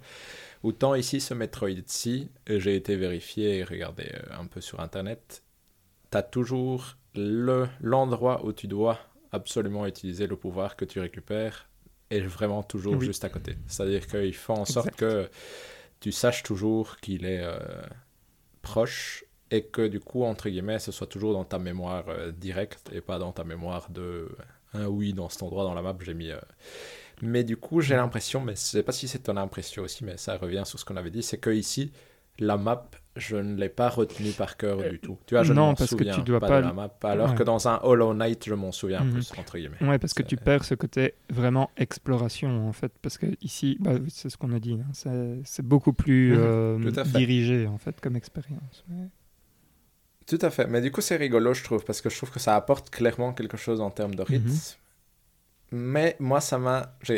Ça m'a pas perturbé parce que je trouvais le rythme bien et que je trouve que sur 8 heures, ça fonctionne bien mais il, ça perd peut-être en côté un poil marquant sur le monde en lui-même et dans le, les découvertes que tu as l'impression de faire par toi-même, on va dire. Oui, clairement, je dirais que c'est pas le monde, en tout cas, qui, moi, va me rester euh, dans, dans ma mémoire. Et par contre, mhm. ce qui va me rester dans ma mémoire sont les boss. Mais Mais du coup, on peut, on peut probablement passer au boss. Qu'est-ce que parce que toi, tu as l'air de vraiment avoir euh, avoir beaucoup aimé. Ah qu'est-ce que qu'est-ce que tu as aimé chez bah, boss, du coup ah, Et là, on va euh, allez, ça c'est pas que dans les boss, mais euh, il y a toujours il y a ce côté mise en scène qui est qui est aussi mhm. qui fait partie du rythme qui est extrêmement bien foutu. C'est que mhm. parfois quand tu vas rentrer dans une salle, tu vas avoir une sorte de cinématique et les cinématiques sont extrêmement bien faites parce que c'est toujours avec une prise de vue qui est. Euh, allez, c'est. Ça fait très film euh, où ça va être la caméra qui va être euh, en face mais en bas. puis tu vas découvrir ce qui est en face de, Samus, ce genre de choses. Et donc c'est toujours des effets très dramatiques. Et, en plus, mince, le mot c'est empowerment, mais tu sens que Samus, c'est quand même quelqu'un qui a de l'expérience, qu'elle n'est pas là pour rigoler. Et donc, dans toutes les cinématiques, à chaque fois, tu te dis, ouais, j'incarne quand même euh, quelqu'un qui. C'est une vraie badass, quoi. Euh, et donc, ça, c'est assez bien foutu. Je trouve que ça, ça marche très bien euh, pour ça. Et alors, les boss, ça, c'est. Ça, c'est moi. Allez, c'était mon kiff ici. les boss plus que les mini-boss, parce que les mini-boss, là, j'ai deux, trois petites euh, choses à dire qui m'ont un peu déplu. mais, euh, mais les boss, quand tu quand arrives dessus, tu, tu, sais que tu en as pour, euh, pour une bonne dizaine de, de tentatives. et alors, ceux de la fin qui ont plusieurs phases, ceux-là, enfin, je veux dire, il y en, il y en a qui, qui font partie des meilleurs boss contre lesquels je me suis battu de toute ma vie, quoi. Je veux dire ça va me rester en tête euh, tout le temps. Parce que je... Bref, je trouvais ça euh, absolument euh, génialissime, les, différentes, les différentes phases et, et pouvoir après. Desquelles, par exemple? Alors, typiquement, il y a la bestiole qui, qui, qui pompe l'énergie, là. merde. Le truc rouge, là, qui. Celui-là, il est. Oui, qui a, oui, qui a des espèces de tentacules. Qui a des espèces de tentacules, exactement. Il y a euh, celui, mais lui, il a, il a que deux phases, mais euh, celui que tu, que, tu, que, tu, que tu retrouves, qui est un. C'est comment Cred, c'est possible? Euh, Qui est le sorte de gros lézard. Là. Le, ouais, le Celui-là, il est, il est très chouette. Le boss final, celui-là, j'ai adoré. mais là, je pense que Enfin, de ce que j'ai lu, euh, David, on va pas être d'accord. et, et bêtement, euh, même euh, l'autre truc qui. Merde. Ah, j'ai oublié. Que celui qu'on combat dans, dans la sorte de, de petite zone un peu forêt comme ça. euh, qui au début est, juste un truc tout nul, qui évolue, et puis qui évolue, qui évolue. Et euh, celui-là, euh, celui-là, je l'ai trouvé aussi assez intéressant dans sa construction. Donc, donc, ouais, non, en fait, ils reviennent quasi tous. Parce que moi, je suis tout à fait d'accord avec toi en termes de rythme. Je trouve que les cinématiques s'imbriquent bien dans le dans l'ensemble et que au final, comme il y a peu de dialogue, ça ne t'as jamais l'impression de que le jeu euh, t'arrête pour te raconter une bêtise pendant 5 minutes et puis te laisser continuer. Donc ça, c'est assez chouette et c'est assez bien fait. Je trouve que dans la deuxième partie du jeu, il y a peut-être un peu trop de mini-boss. En général, je ne sais pas si euh, vous avez eu cette... Mais j'imagine qu'Hector, pas encore, mais je trouve qu'il y a un moment où tu as l'impression de faire un mini boss rush, entre guillemets, euh, tellement tu as l'impression que toutes les deux pièces, on va te balancer euh, ce qui avant était un boss, maintenant est devenu un mini boss, entre guillemets. Puis tu as les, les deux guerriers euh, Chozo là, qui, qui sont super casse-couilles. Et il y a une des pièces où, franchement, les deux là, je pouvais plus les voir en peinture. quoi. Ah, mais on est d'accord. on est d'accord. Et mon... Moi, j'ai bien aimé les combats de boss. Je trouve que j'aime pas qui entre guillemets, qu'ils rely un peu trop sur le fait de pouvoir contrer leur attaque, parce que ça me donnait parfois l'impression de faire des choses jusqu'à ce qu'ils m'attaquent avec une attaque que je pouvais contrer avant d'eux, et je trouve ça un peu dommage, surtout sur le boss final qui a une phase entière où il est littéralement euh, inattaquable jusqu'à ce que lui décide de t'attaquer. Mhm. Et euh, dans ce cas-là, tu peux lui faire du mal. Je trouve que ça, c'est. Euh, je trouve pas ça amusant. Honnêtement, je, je, trouve ça un peu longuet parce que du coup, tu te retrouves vraiment à juste attendre, éviter des attaques. Mais je trouve ça peu. C'est justement, je trouve que c'est peu. Je trouve pas le mot en français non plus, mais ça enlève de. C'est très peu empowering. quoi. Tu n'as pas l'impression d'être sous contrôle et d'avoir la force et de pouvoir, par ton talent, réussir à faire en sorte que ça aille vite. Tu as juste l'impression d'être en mode ok, je vais attendre que tu m'attaques parce que c'est à peu près l'histoire, même si je suis d'accord que leurs attaques sont sympas, etc. Mais je trouve que ça. Je sais pas, moi je trouvais ça un peu frustrant et comme je l'ai dit, je trouve que le côté euh, visé dans toutes les directions ne fonctionnait pas tout à fait aussi bien que je l'aurais voulu. Je trouvais que je me sentais un peu limité en combat contre les boss et du coup je les trouvais moins sympathique à faire, hmm. surtout le boss final pour moi, que comme dit Valérien, j'ai dû le refaire une douzaine de fois. Mais je le trouvais un peu moins, un peu trop frustrant parce que j'étais là, j'ai l'impression que les commandes réagissent pas comme je voudrais que ça réagisse ou que le combat est pas fait pour que je puisse, rien que par mon talent, on va dire, m'en sortir, qui font que j'avais l'impression que le jeu était juste j'avais l'impression que le jeu trichait un peu, entre guillemets, avec le boss final qui, mm, où tu dois attendre une certaine phase. Pour... Et du coup, c'était pas très agréable non plus. C'était pas désagréable, ça n'a pas gâché le truc, mais quand tu le refais 12 fois et que tu as l'impression que le jeu triche un peu, et que j'avais mon souci avec les hitbox où j'étais là, honnêtement, là, je t'ai frôlé, mais que tu m'enlèves mes... mes 60 points de vie qui me restaient, euh, je ne suis pas d'accord avec toi. L'ensemble a fait que pour moi, les combats de boss étaient chouettes mais pas quand je devais les refaire 12 fois, et c'est le cas notamment du boss final, et euh, j'avoue que le boss final, j'ai bien pesté contre lui, plus que de le trouver agréable. Mais je trouve que en général, comme tu dis Valérian, c'est des boss à pattern relativement simples à apprendre et que je trouve relativement intéressants. Et très bien mis en scène. Et donc moi, il y a très bien mis en scène en plus. Et je trouve vraiment, moi, c'est vraiment le boss final mm. qui m'a dérangé. Les autres ne m'ont pas marqué comme toi, c'est-à-dire que je n'irai jamais dire ah c'est les boss euh, de les meilleurs boss que j'ai jamais joué. Je les trouvais sympas, mais je ça m'a pas marqué non plus. Toi Hector, euh, des boss que tu as fait, tu t'en penses quoi? Donc pour l'instant j'en ai j'en ai fait deux. Le premier qui est trivial, non, je veux dire très facile. Et le, deuxième qui était chouette, donc qui est ce cred. Ah et je pense que je suis pas très loin mhm. d'arriver au troisième, mais je suis vraiment mhm. en train d'arriver, mais je suis pas encore là. Et j'ai trouvé très chouette cred parce que justement j'ai histoire. à chaque fois je raconte des conneries, mais c'est pas grave. Je, Ivan était malade cette semaine. Donc, oh, hier, il s'est réveillé à 3h du matin. Et il a mis plein de temps à s'endormir. Et pendant qu'il dormait, j'étais déjà un peu accro à Metroid Dread. Donc pendant qu'il était en train de s'endormir, je me disais je vais jouer parce que de toute façon j'arrive pas à m'endormir tout de suite. Et, et j'ai joué donc Cred et j'ai pas réussi du tout. Je me suis dit c'est impossible, je pourrais jamais le tuer.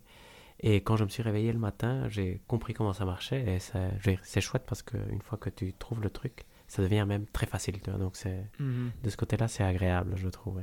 Mhm. ceux, de la fin euh, deviennent quand même pas non, je, simples, voilà, je parle sur les deux. Mais je suis, je suis d'accord qu'une fois que tu as compris euh, comment ça fonctionne, euh, chaque phase, c'est beaucoup plus simple. Quoi. Et donc, tout à mhm. fait d'accord avec toi, Hector.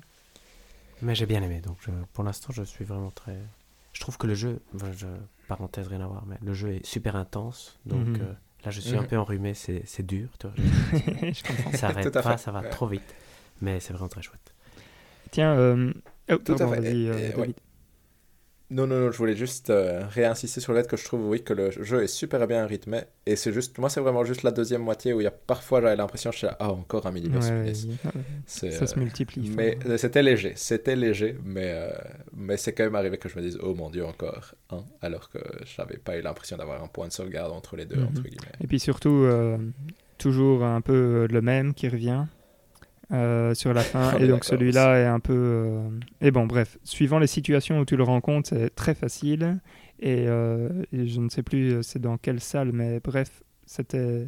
Je sais que j'ai une très mauvaise expérience avec, avec ces deux-là. N'aie pas peur, Hector, ça va bien se passer. Ah là là, ça va être ça, mais ça va aller, Hector.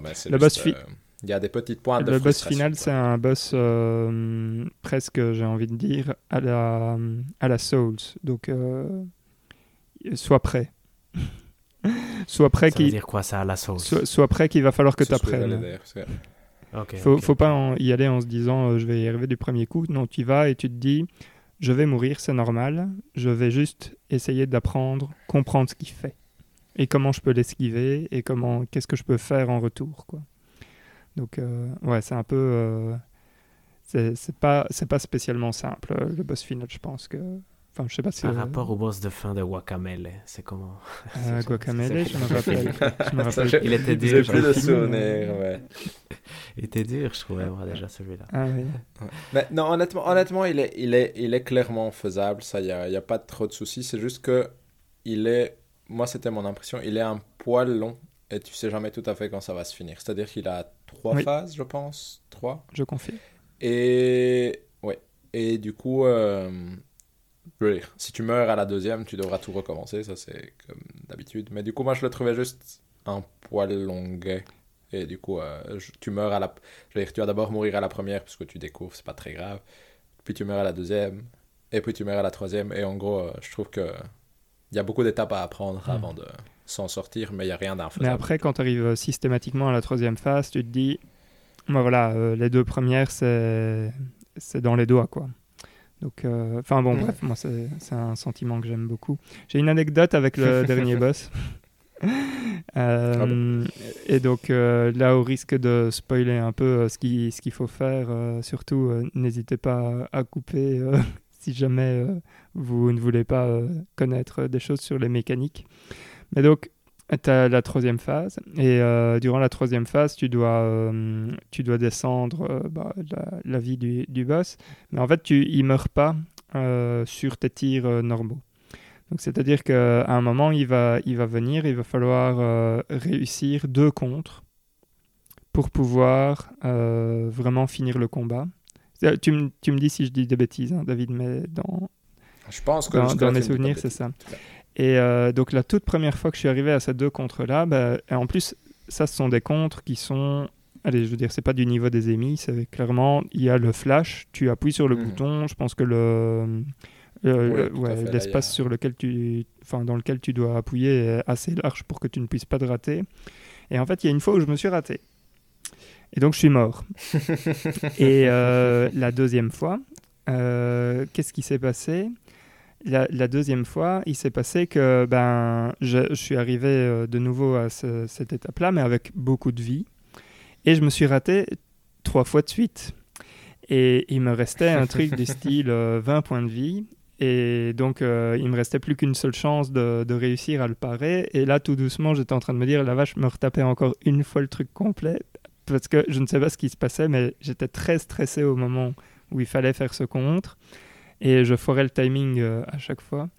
Et donc, euh, le, ouais, le dernier, bon, j'ai réussi à, à, le sortir, mais j'ai ressenti ce, ce soulagement du style oui, tu es encore capable d'appuyer euh, quand tu vois le flash, il euh, n'y a pas de problème. Mais bon, bref, ça m'a. Ça, ça, a rendu en plus le truc assez épique dans, dans le stress que, que je subissais avec, euh, avec ce boss. Donc voilà, ça, ça aide. C'est rigolo ça. ça aide à en faire un moment inoubliable en fait. donc voilà. Mais c'est chouette ça. Est-ce que vous avez autre chose à dire au niveau du gameplay? Du jeu en Moi, j'ai pas vraiment des choses à dire au niveau du gameplay. Par contre, dans le jeu, je trouve que les, les différentes zones euh, sont, sont très belles, mais que j'ai du mal à les distinguer parfois les unes avec les autres. Dans... Euh, j'avais du mal parfois à juste me dire Ah oui, là maintenant je suis sur. Euh, j'ai oublié les noms maintenant parce que ça, on fait tellement peu de peu attention. Oui, on est d'accord. Voilà, et il y avait des moments où j'étais plus trop sûr de où j'étais euh, de ce point de vue-là. Euh, je dirais, bon, tu, tu, tu, mets ta map et. Donc il n'y avait pas vraiment de cachet très euh, particulier, je trouve, parfois, qui me permettait de bien distinguer. ah oui, là maintenant je suis dans le truc, je suis dans la planète d'eau où il y a des superbes baleines. Bah, ça, c'est plus facile à. Comment dire à, réidentifier. Mais je trouve qu'il y a d'autres euh, d'autres endroits où, où c'était pas euh, c'était pas aussi euh, ouais c'était pas aussi joli et aussi marqué comme une différence quoi. Je sais pas si vous vous, avez eu ce truc là mais bon, c'est rien du tout en fait en vrai. C'est une bonne observation, je trouve, parce qu'effectivement, j'y avais pas réfléchi, mais je suis d'accord avec toi. En fait, c'est par rapport à un Super Metroid. Des planètes bleues, des planètes rouges. Ouais, voilà, c'est ça. Bah, globalement, il y a ça, hein, la verte, la bleue, la rouge. Euh, mais bon, euh, il y a, euh, je pense, une autre qui est un peu moins claire. Avec, Non, exact. mais même, tu vois, y a la première est un peu bleue, la troisième aussi, tu vois, donc mm. c'est difficile. Oui, et, et, et, je trouve que ça fait. Ça rentre un peu dans la partie. tu ne dois pas spécialement retenir les mains. Oui, oui c'est exactement ça. c'est tellement dirigé qu'au final, tu t'en. Comme tu dis, moi, moi, je trouve que le jeu est beau et que c'est encore joli les décors, etc. Mais en effet, euh, je ne retiens absolument aucune des régions en particulier. Je, ne saurais pas te décrire une des régions en particulier par rapport aux autres, que ce soit graphiquement ou au niveau de ce qu'il y avait dedans. Et je ne sais pas si c'est fait exprès à ce niveau-là, mais en tout cas, comme tu dis, il n'y a, pas, a pas nécessairement une différenciation hyper hmm. nette entre les, les, régions dans mon esprit. Et, ouais, et voilà, moi c'est un peu le dernier point. Euh, et juste pour dire que Samus, c'est quand même une sacrée héroïne et que, et que ça fait plaisir euh, d'avoir des, des, héroïnes comme ça. ouais, moi, moi, un point quand même, parce que ah. l'histoire, le rythme du jeu est très bien fait, l'histoire est peu présente, mais tu arrives à la toute fin et tu as vraiment, as l'impression d'avoir un twist que tu n'as pas vu venir, mais parce que tu ne connais pas la série, mais le méchant final qui, qui sort à Samus à un moment, genre une partie de l'ADN qu'on t'a donné, c'est le, le mien et je suis ton père. J'étais vraiment là, mais quoi? Pourquoi? De où? C'est quoi? Vraiment, mon, mon, esprit a vraiment bugué en mode quoi? Pourquoi est-ce qu'on me balance ça maintenant? Quel est le, tu vois, quel est l'intérêt même de ce truc? Aucun. J'étais là, je comprends pas. Je comprends vrai, pas. Du coup, ça a vraiment en été. Vrai, est-ce que euh, l'histoire avait de l'intérêt? Euh, Je ne sais pas. Enfin, moi, j'avoue que je joue pas pour l'histoire, euh, ce genre de jeu. Mais... Non, non, non, exact. Mais c'est vraiment une de ces phrases où mon cerveau était là. Quoi? Qu'est Quoi?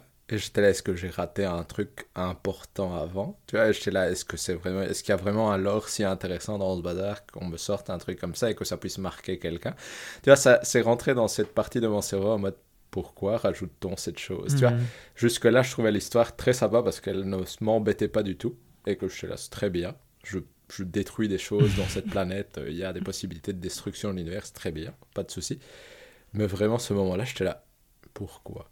Qui, qui s'est dit que c'était un bon twist euh, C'est une, référence bon, à. soit. C'est pas très grave, c'est pas très grave. Mais ça m'a fait rire, parce que c'était vraiment un de ces twists que je te la. C'est une référence à une œuvre. Dit comme ciné- ça, c'est rigolo en tout cinématographique culte. Donc voilà, Ouais. c'est- Et le dernier point dont je discuterai deux secondes euh, de mon côté, c'est que je trouve que le jeu a une bonne durée de vie. Oui, euh, moi, ça a duré 6 heures d'après le compteur de. je pense De que fin, plus ou moins la même chose. Je dois être. euh, Et du coup, je trouvais ça très bien. Mhm. J'ai j'ai deux autres points en fait euh, qui n'ont rien à voir avec euh, le jeu en lui-même, mais moi je l'ai joué beaucoup en comment dire, pas en mode docké justement, donc en mode libre. Et, euh, et je trouve que ça se, enfin, dû, dû au rythme, je trouve que c'est un truc qui qui passe bien quand tu quand tu passes à la toilette et des trucs comme ça. C'est, enfin, je sais pas, et du coup tu passes un- très longtemps euh, à la toilette parce que tu es un peu bloqué sur le jeu, mais mais euh, je sais pas, je trouve que sur le petit écran, et là, euh, Hector, peut-être, lui, il a joué sur OLED et peut, peut nous dire qu'il est vraiment beaucoup plus beau, mais moi, je l'ai trouvé vraiment euh, très agréable à jouer. Il y a très, très peu de, de ralentissement.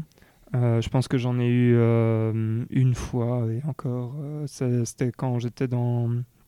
Il y a un moment où tu es dans, dans la flotte, et il y a des sortes de Mhm. petits... des petits poissons ou un truc comme ça, ils sont vraiment nombreux.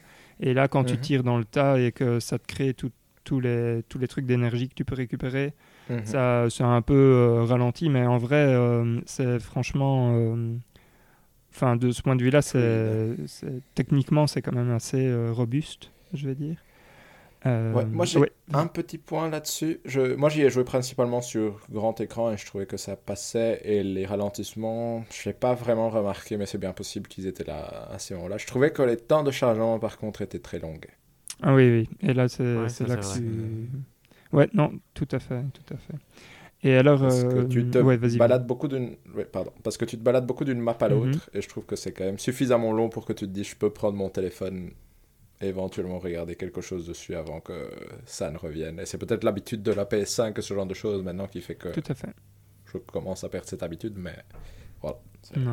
Et donc, Hector, toi, par exemple, avec euh, l'écran OLED, tu as vu une différence par rapport à ton expérience avant ou tu as principalement joué sur euh, l'OLED Donc, donc, euh, l- effectivement, mon premier test a été de, lancer Metroid sur la sur l'ancienne et de lancer sur la nouvelle. Et quand tu le mettais l'un par rapport à l'autre, c'est vrai que tu voyais euh, une grosse différence. Mais après, je pense que dans la vraie pratique du jour le jour, c'est un plus bel écran, donc c'est plus chouette. C'est comme, euh, je ne sais pas si tu prenais un, euh, un nouveau téléphone avec un écran OLED ou un nouveau téléphone avec un écran LCD un peu plus petit. C'est-à-dire, si tu vois que c'est l'autre est Mhm. plus beau, mais c'est c'est c'est un détail, non? Je veux dire, euh, ça va Mhm. pas changer ton expérience à la fin. Euh, par contre, je trouve que le LED est vraiment magnifique. hein. Je veux dire, euh, moi, je, je veux m'acheter encore plus maintenant une nouvelle télé. D'ici 5 ans. Et euh, quand on pourra acheter des télés avec les Castlevania. ça, c'est- Euh, sinon, par contre, moi, j'ai peut-être un dernier. Moi, moi, je trouve le jeu pas si beau que ça, honnêtement. Je- Mais c'est Mhm. esthétiquement, artistiquement. D'accord. Mhm. Mais je le trouve pas moche non plus. hein. Et très agréable à jouer en portable, effectivement. Par contre, j'ai un carton rouge ou un hashtag en colère, mais vraiment très, très, très grave, je trouve. Quand tu arrives au deuxième monde, Cartaris ou je sais pas quoi, il faut tirer à gauche en bas. Et il n'y a rien qui te dit qu'il faut tirer à gauche en bas pour ouvrir le chemin. Et tu es en train de découvrir le jeu, et donc c'est très normal que tu pas encore exploré toute la map d'où tu viens. Et donc moi j'étais presque Mm. reparti, et heureusement je devais aller travailler, je pense que c'était une pause. Et donc je regardais où est-ce qu'il faut aller pour voir un peu dans, dans le premier monde où est-ce que je devais aller. Et, il me- et j'ai vu qu'effectivement c'était normal de se perdre là et qu'il faut tirer en bas à gauche. Et je me suis dit, c'est quoi? J'ai- Je trouvais ça complètement stupide. Tu vois, autant mettre un, un petit dessin ou quelque chose comme ça qui t'indique que tu dois tirer. Parce que tu sais que tu es un peu perdu et que tu regardes, mais il n'y a aucune indication. Peut-être une fumée un peu rose, mais vraiment euh, négligeable, je trouvais. Ou en tout cas, à ce moment-là du jeu, c'était pas clair. Et ça, j'ai pas compris. C'est comme ça dans Metroid, vous me direz, mais ouais, c'est- mal dans Metroid. Qu'est-ce que vous voulez que je fasse? Moi, ça m'a, ça m'a pas choqué, donc euh, je l'ai pas, je l'ai pas vu ce truc-là. Donc, euh. Ah, ok. Pareil non plus. Et c'est Ouais. parfois la façon dont, allez, dont le level design est pensé euh, parle pas de la même façon à une personne hein, qu'à une autre. hein, donc, euh, Non, tout à fait, tout à fait, tout à fait. Mais ça me surprend parce qu'effectivement, ce début, il faut vraiment tirer à gauche et rien n'indique que vous rentrez, vous tirez partout souvent dans les dans les Oui. tout le temps. Ah ben voilà. ouais. Moi, J'ai l'impression que Super Metroid nous avait Oui, Ah oui, un mais peu euh, mis euh, de sur cette la voie. idiotie. euh. Mais voilà, moi je trouve ça euh, un peu dommage. Surtout qu'on peut mettre un- une petite fissure dans le mur, tu vois. Et là, ça devient intéressant. Ouais,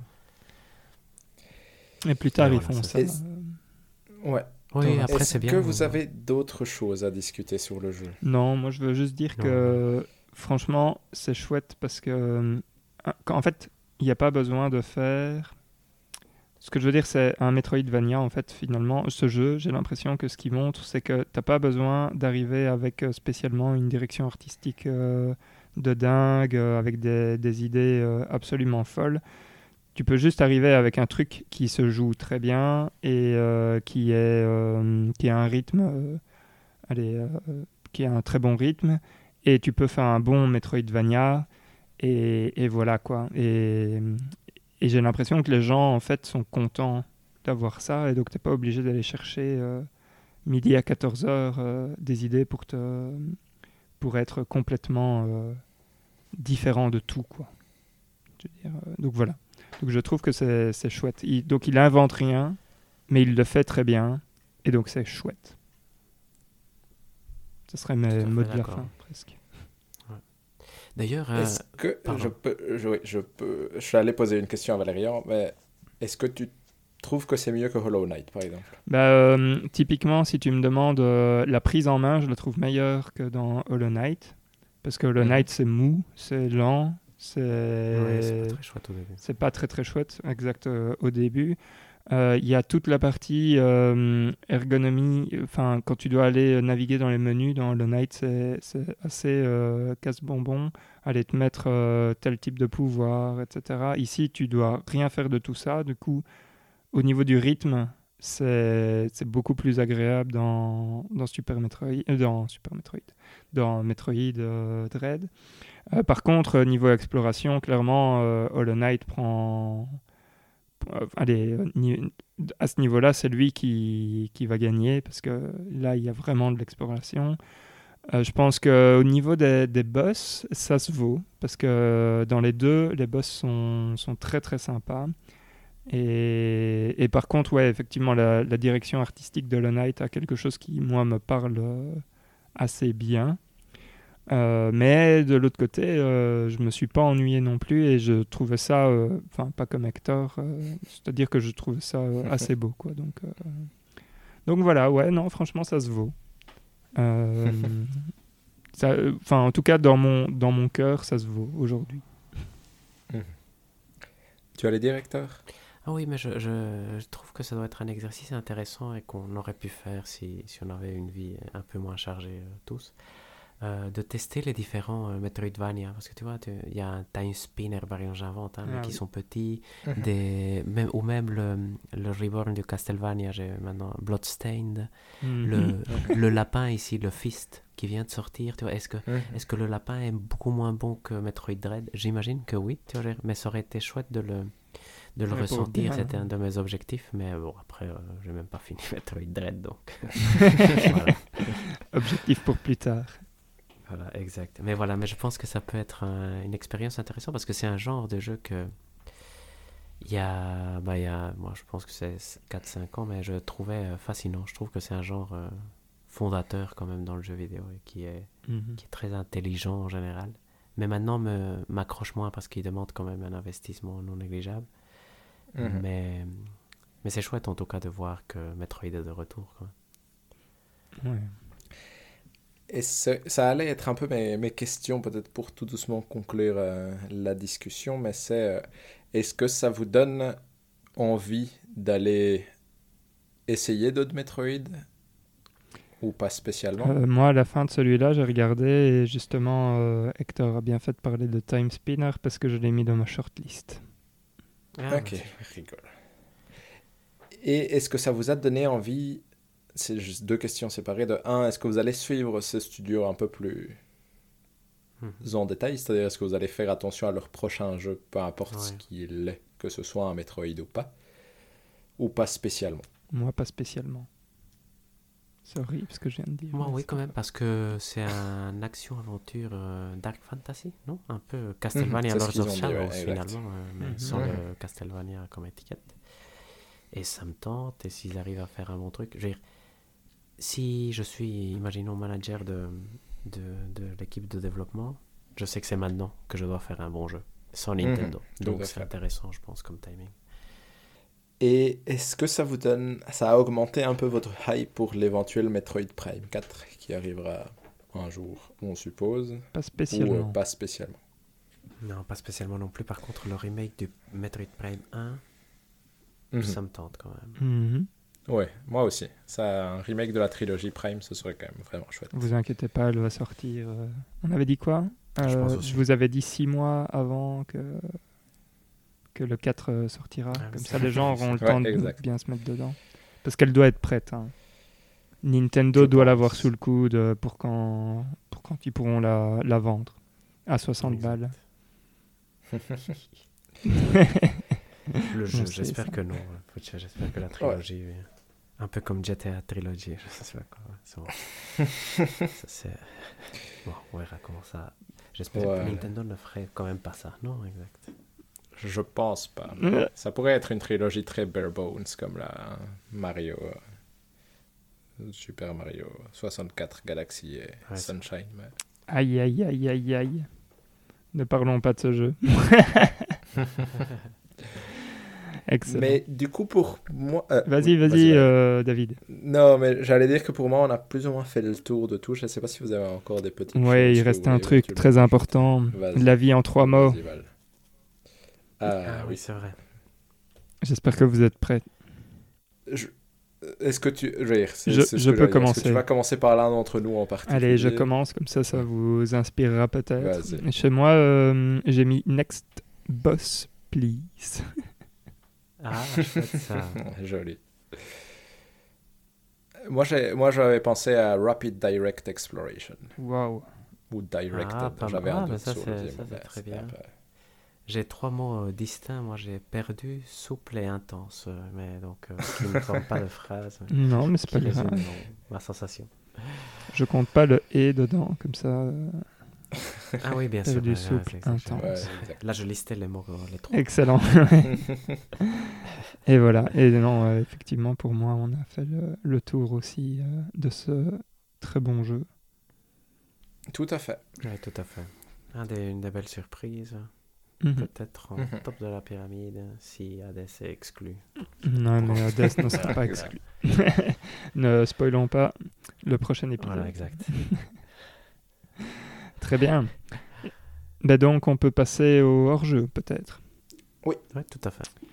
Alors, euh, Hector, est-ce que tu as envie de nous partager un hors-jeu?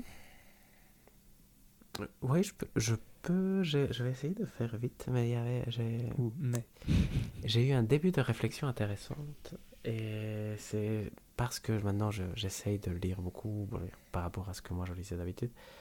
Et euh, je regarde des vidéos euh, de, de YouTube sur des gens qui font des, des reviews de, de livres, qui en général c'est des vidéos très mauvaises, je trouve. Vraiment, par rapport à ce qu'on fait dans le jeu vidéo et ce qu'on fait dans le livre, il n'y a vraiment pas de comparaison. Le jeu vidéo est mille fois meilleur, mille fois plus développé.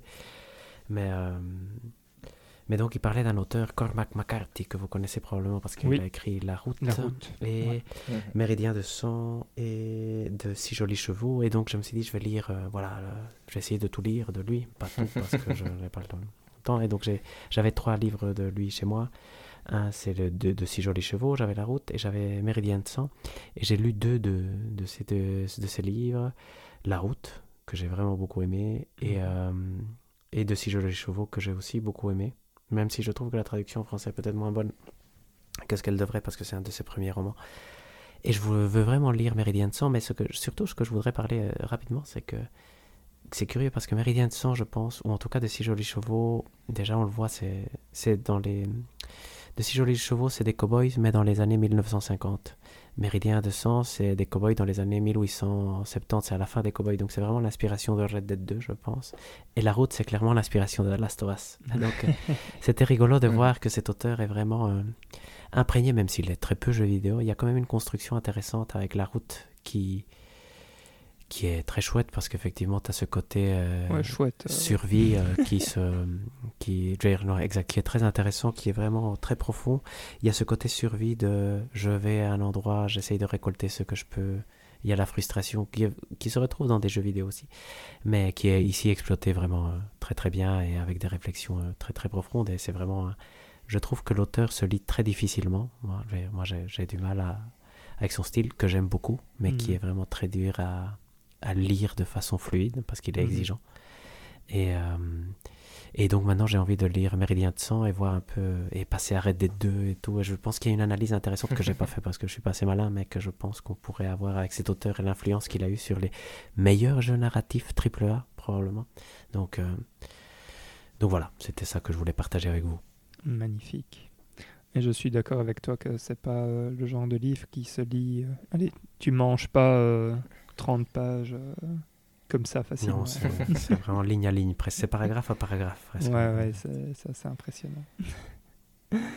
Euh, je vais passer devant toi, euh, David, parce que moi j'ai aussi lu un bouquin qui s'appelle donc Le cœur des femmes de Martin Winkler. Je ne sais pas comment il faut prononcer. donc Martin Winkler, c'est qui? C'est un médecin en fait qui qui a décidé en fait d'écrire un, bouquin pour, euh, pour expliquer un peu euh, sa philosophie de, de ce que devrait être euh, un bon médecin finalement. Et, et c'est super intéressant de voir parce qu'il bon, il dénonce certains trucs. Allez, c'est très. En fait, pour, pour donner tout, c'est une histoire qui est racontée mais euh, c'est une histoire dans laquelle on sent qu'il y a vraiment des... Allez, ce sont des vrais témoignages, des, vrais, euh, des vrais témoignages pardon, que lui a eu par des, par des vrais patients ou des vraies personnes qui ont, qui ont communiqué avec lui euh, sur le net. Donc, du coup, ça reste anonyme, mais, il y a vraiment des... Enfin voilà, il y a, y a une, toute une partie qui est, qui est vraie dans, dans la partie plus romancée. Et autant la partie euh, plus romancée est pas très très intéressante, enfin en tout cas euh, casse pas trois, trois patins à un canard, autant euh, l'autre partie sur le monde médical est elle extrêmement intéressante et, et peut faire ouvrir les yeux sur pas mal de choses qui... Enfin bref, voilà, donc c'est un très très bon livre, c'est assez velu, mais ça se lit par contre pas du tout comme du Cormac McCarthy, c'est vraiment facile à lire. Ça se dévore, en fait. Euh. Donc voilà, je le hmm. conseille euh, vivement. Je le note, en tout cas. Et donc, on peut passer euh, chez toi, David. Et moi, je viens avec un livre aussi, du coup. Hein. C'est bon, on vient avec une triplette de livres. Mais moi, je viens avec un livre qui s'appelle en anglais s'appelle Half of a Yellow Sun et en hmm. français s'appelle euh, L'autre moitié du soleil de l'autrice Chimamanda Ngozi Adichie qui est une autrice euh, d'origine nigériane et c'est euh, je trouve que cette autrice a une capacité d'écrire avec une simplicité assez folle qui fait que tu lis et tu as l'impression de vraiment comprendre ce que ces personnages vivent comme si c'était un peu toi, entre guillemets, ce qui est assez puissant parce que ici l'histoire c'est euh, le Nigeria dans les années 1960 et on va suivre trois personnages différents, un petit gamin qui vient, un gamin qui vient d'un village, une dame euh, riche qui est nigériane mais qui a pu étudier en Angleterre et euh, un anglais qui habite au Nigeria. Dans les années 60 au Nigeria, il va y avoir une guerre civile. Et donc le roman va suivre ces trois personnages avant, pendant et après. Et je trouve qu'elle le fait avec un talent d'écriture qui est assez remarquable. En tout cas, je l'ai lu en anglais, mais je trouve que c'est fascinant de pouvoir suivre ces personnages et euh, c'est extrêmement touchant et, et, beau comme roman. Du coup, euh, je recommande euh, largement. Je, vais je, je note aussi. Donc la question d'Hector, c'est euh, combien de pages? Voilà, exact. Euh, C'était. Non, quand même, je sais, ça c'est pour l'année prochaine. ouais, exact. Il faudrait que je vérifie. 504 pages en français en tout cas. D'accord, Mais c'est vraiment excellent. c'est noté. Et donc Chouette. quoi, tout est dit? Je pense là. Oui, tout est dit. Mhm. Eh bien, merci à toutes et à tous, euh, chères auditrices et auditeurs, de nous avoir écoutés. Nous avons le Twitter, potsé, tout est dit, qui devient de plus en plus euh, chargé, j'ai envie de dire, parce qu'on essaye de, communiquer un peu plus. Euh, donc n'hésitez pas à vous abonner, à nous envoyer vos recommandations, vos messages, vos, interrogations même, pourra y répondre. Euh, nous avons aussi une adresse mail qui est euh, podcasttoutestdit@gmail.com si jamais vous connaissez encore euh, la façon dont on envoie des mails et tout. on est capable de répondre aussi via, ce moyen-là. Je pense que j'ai le plaisir quand même de vous annoncer que le jeu du mois prochain, qui sera donc le jeu pour, pour janvier, donc la prochaine saison, on va dire, du podcast Tout sera Halo Infinite. Peut-être que je me trompe et que je viens de faire une grosse boulette. Je pensais que euh, c'était Windjammers 2. Mince. et, donc, euh, et donc voilà, mais on se retrouve euh, bientôt pour un prochain épisode qui va être l'épisode récapitulatif de l'année Tout est dit. Donc d'ici là, portez-vous bien et jouez bien. Salut Ciao, ciao. Ciao à tous.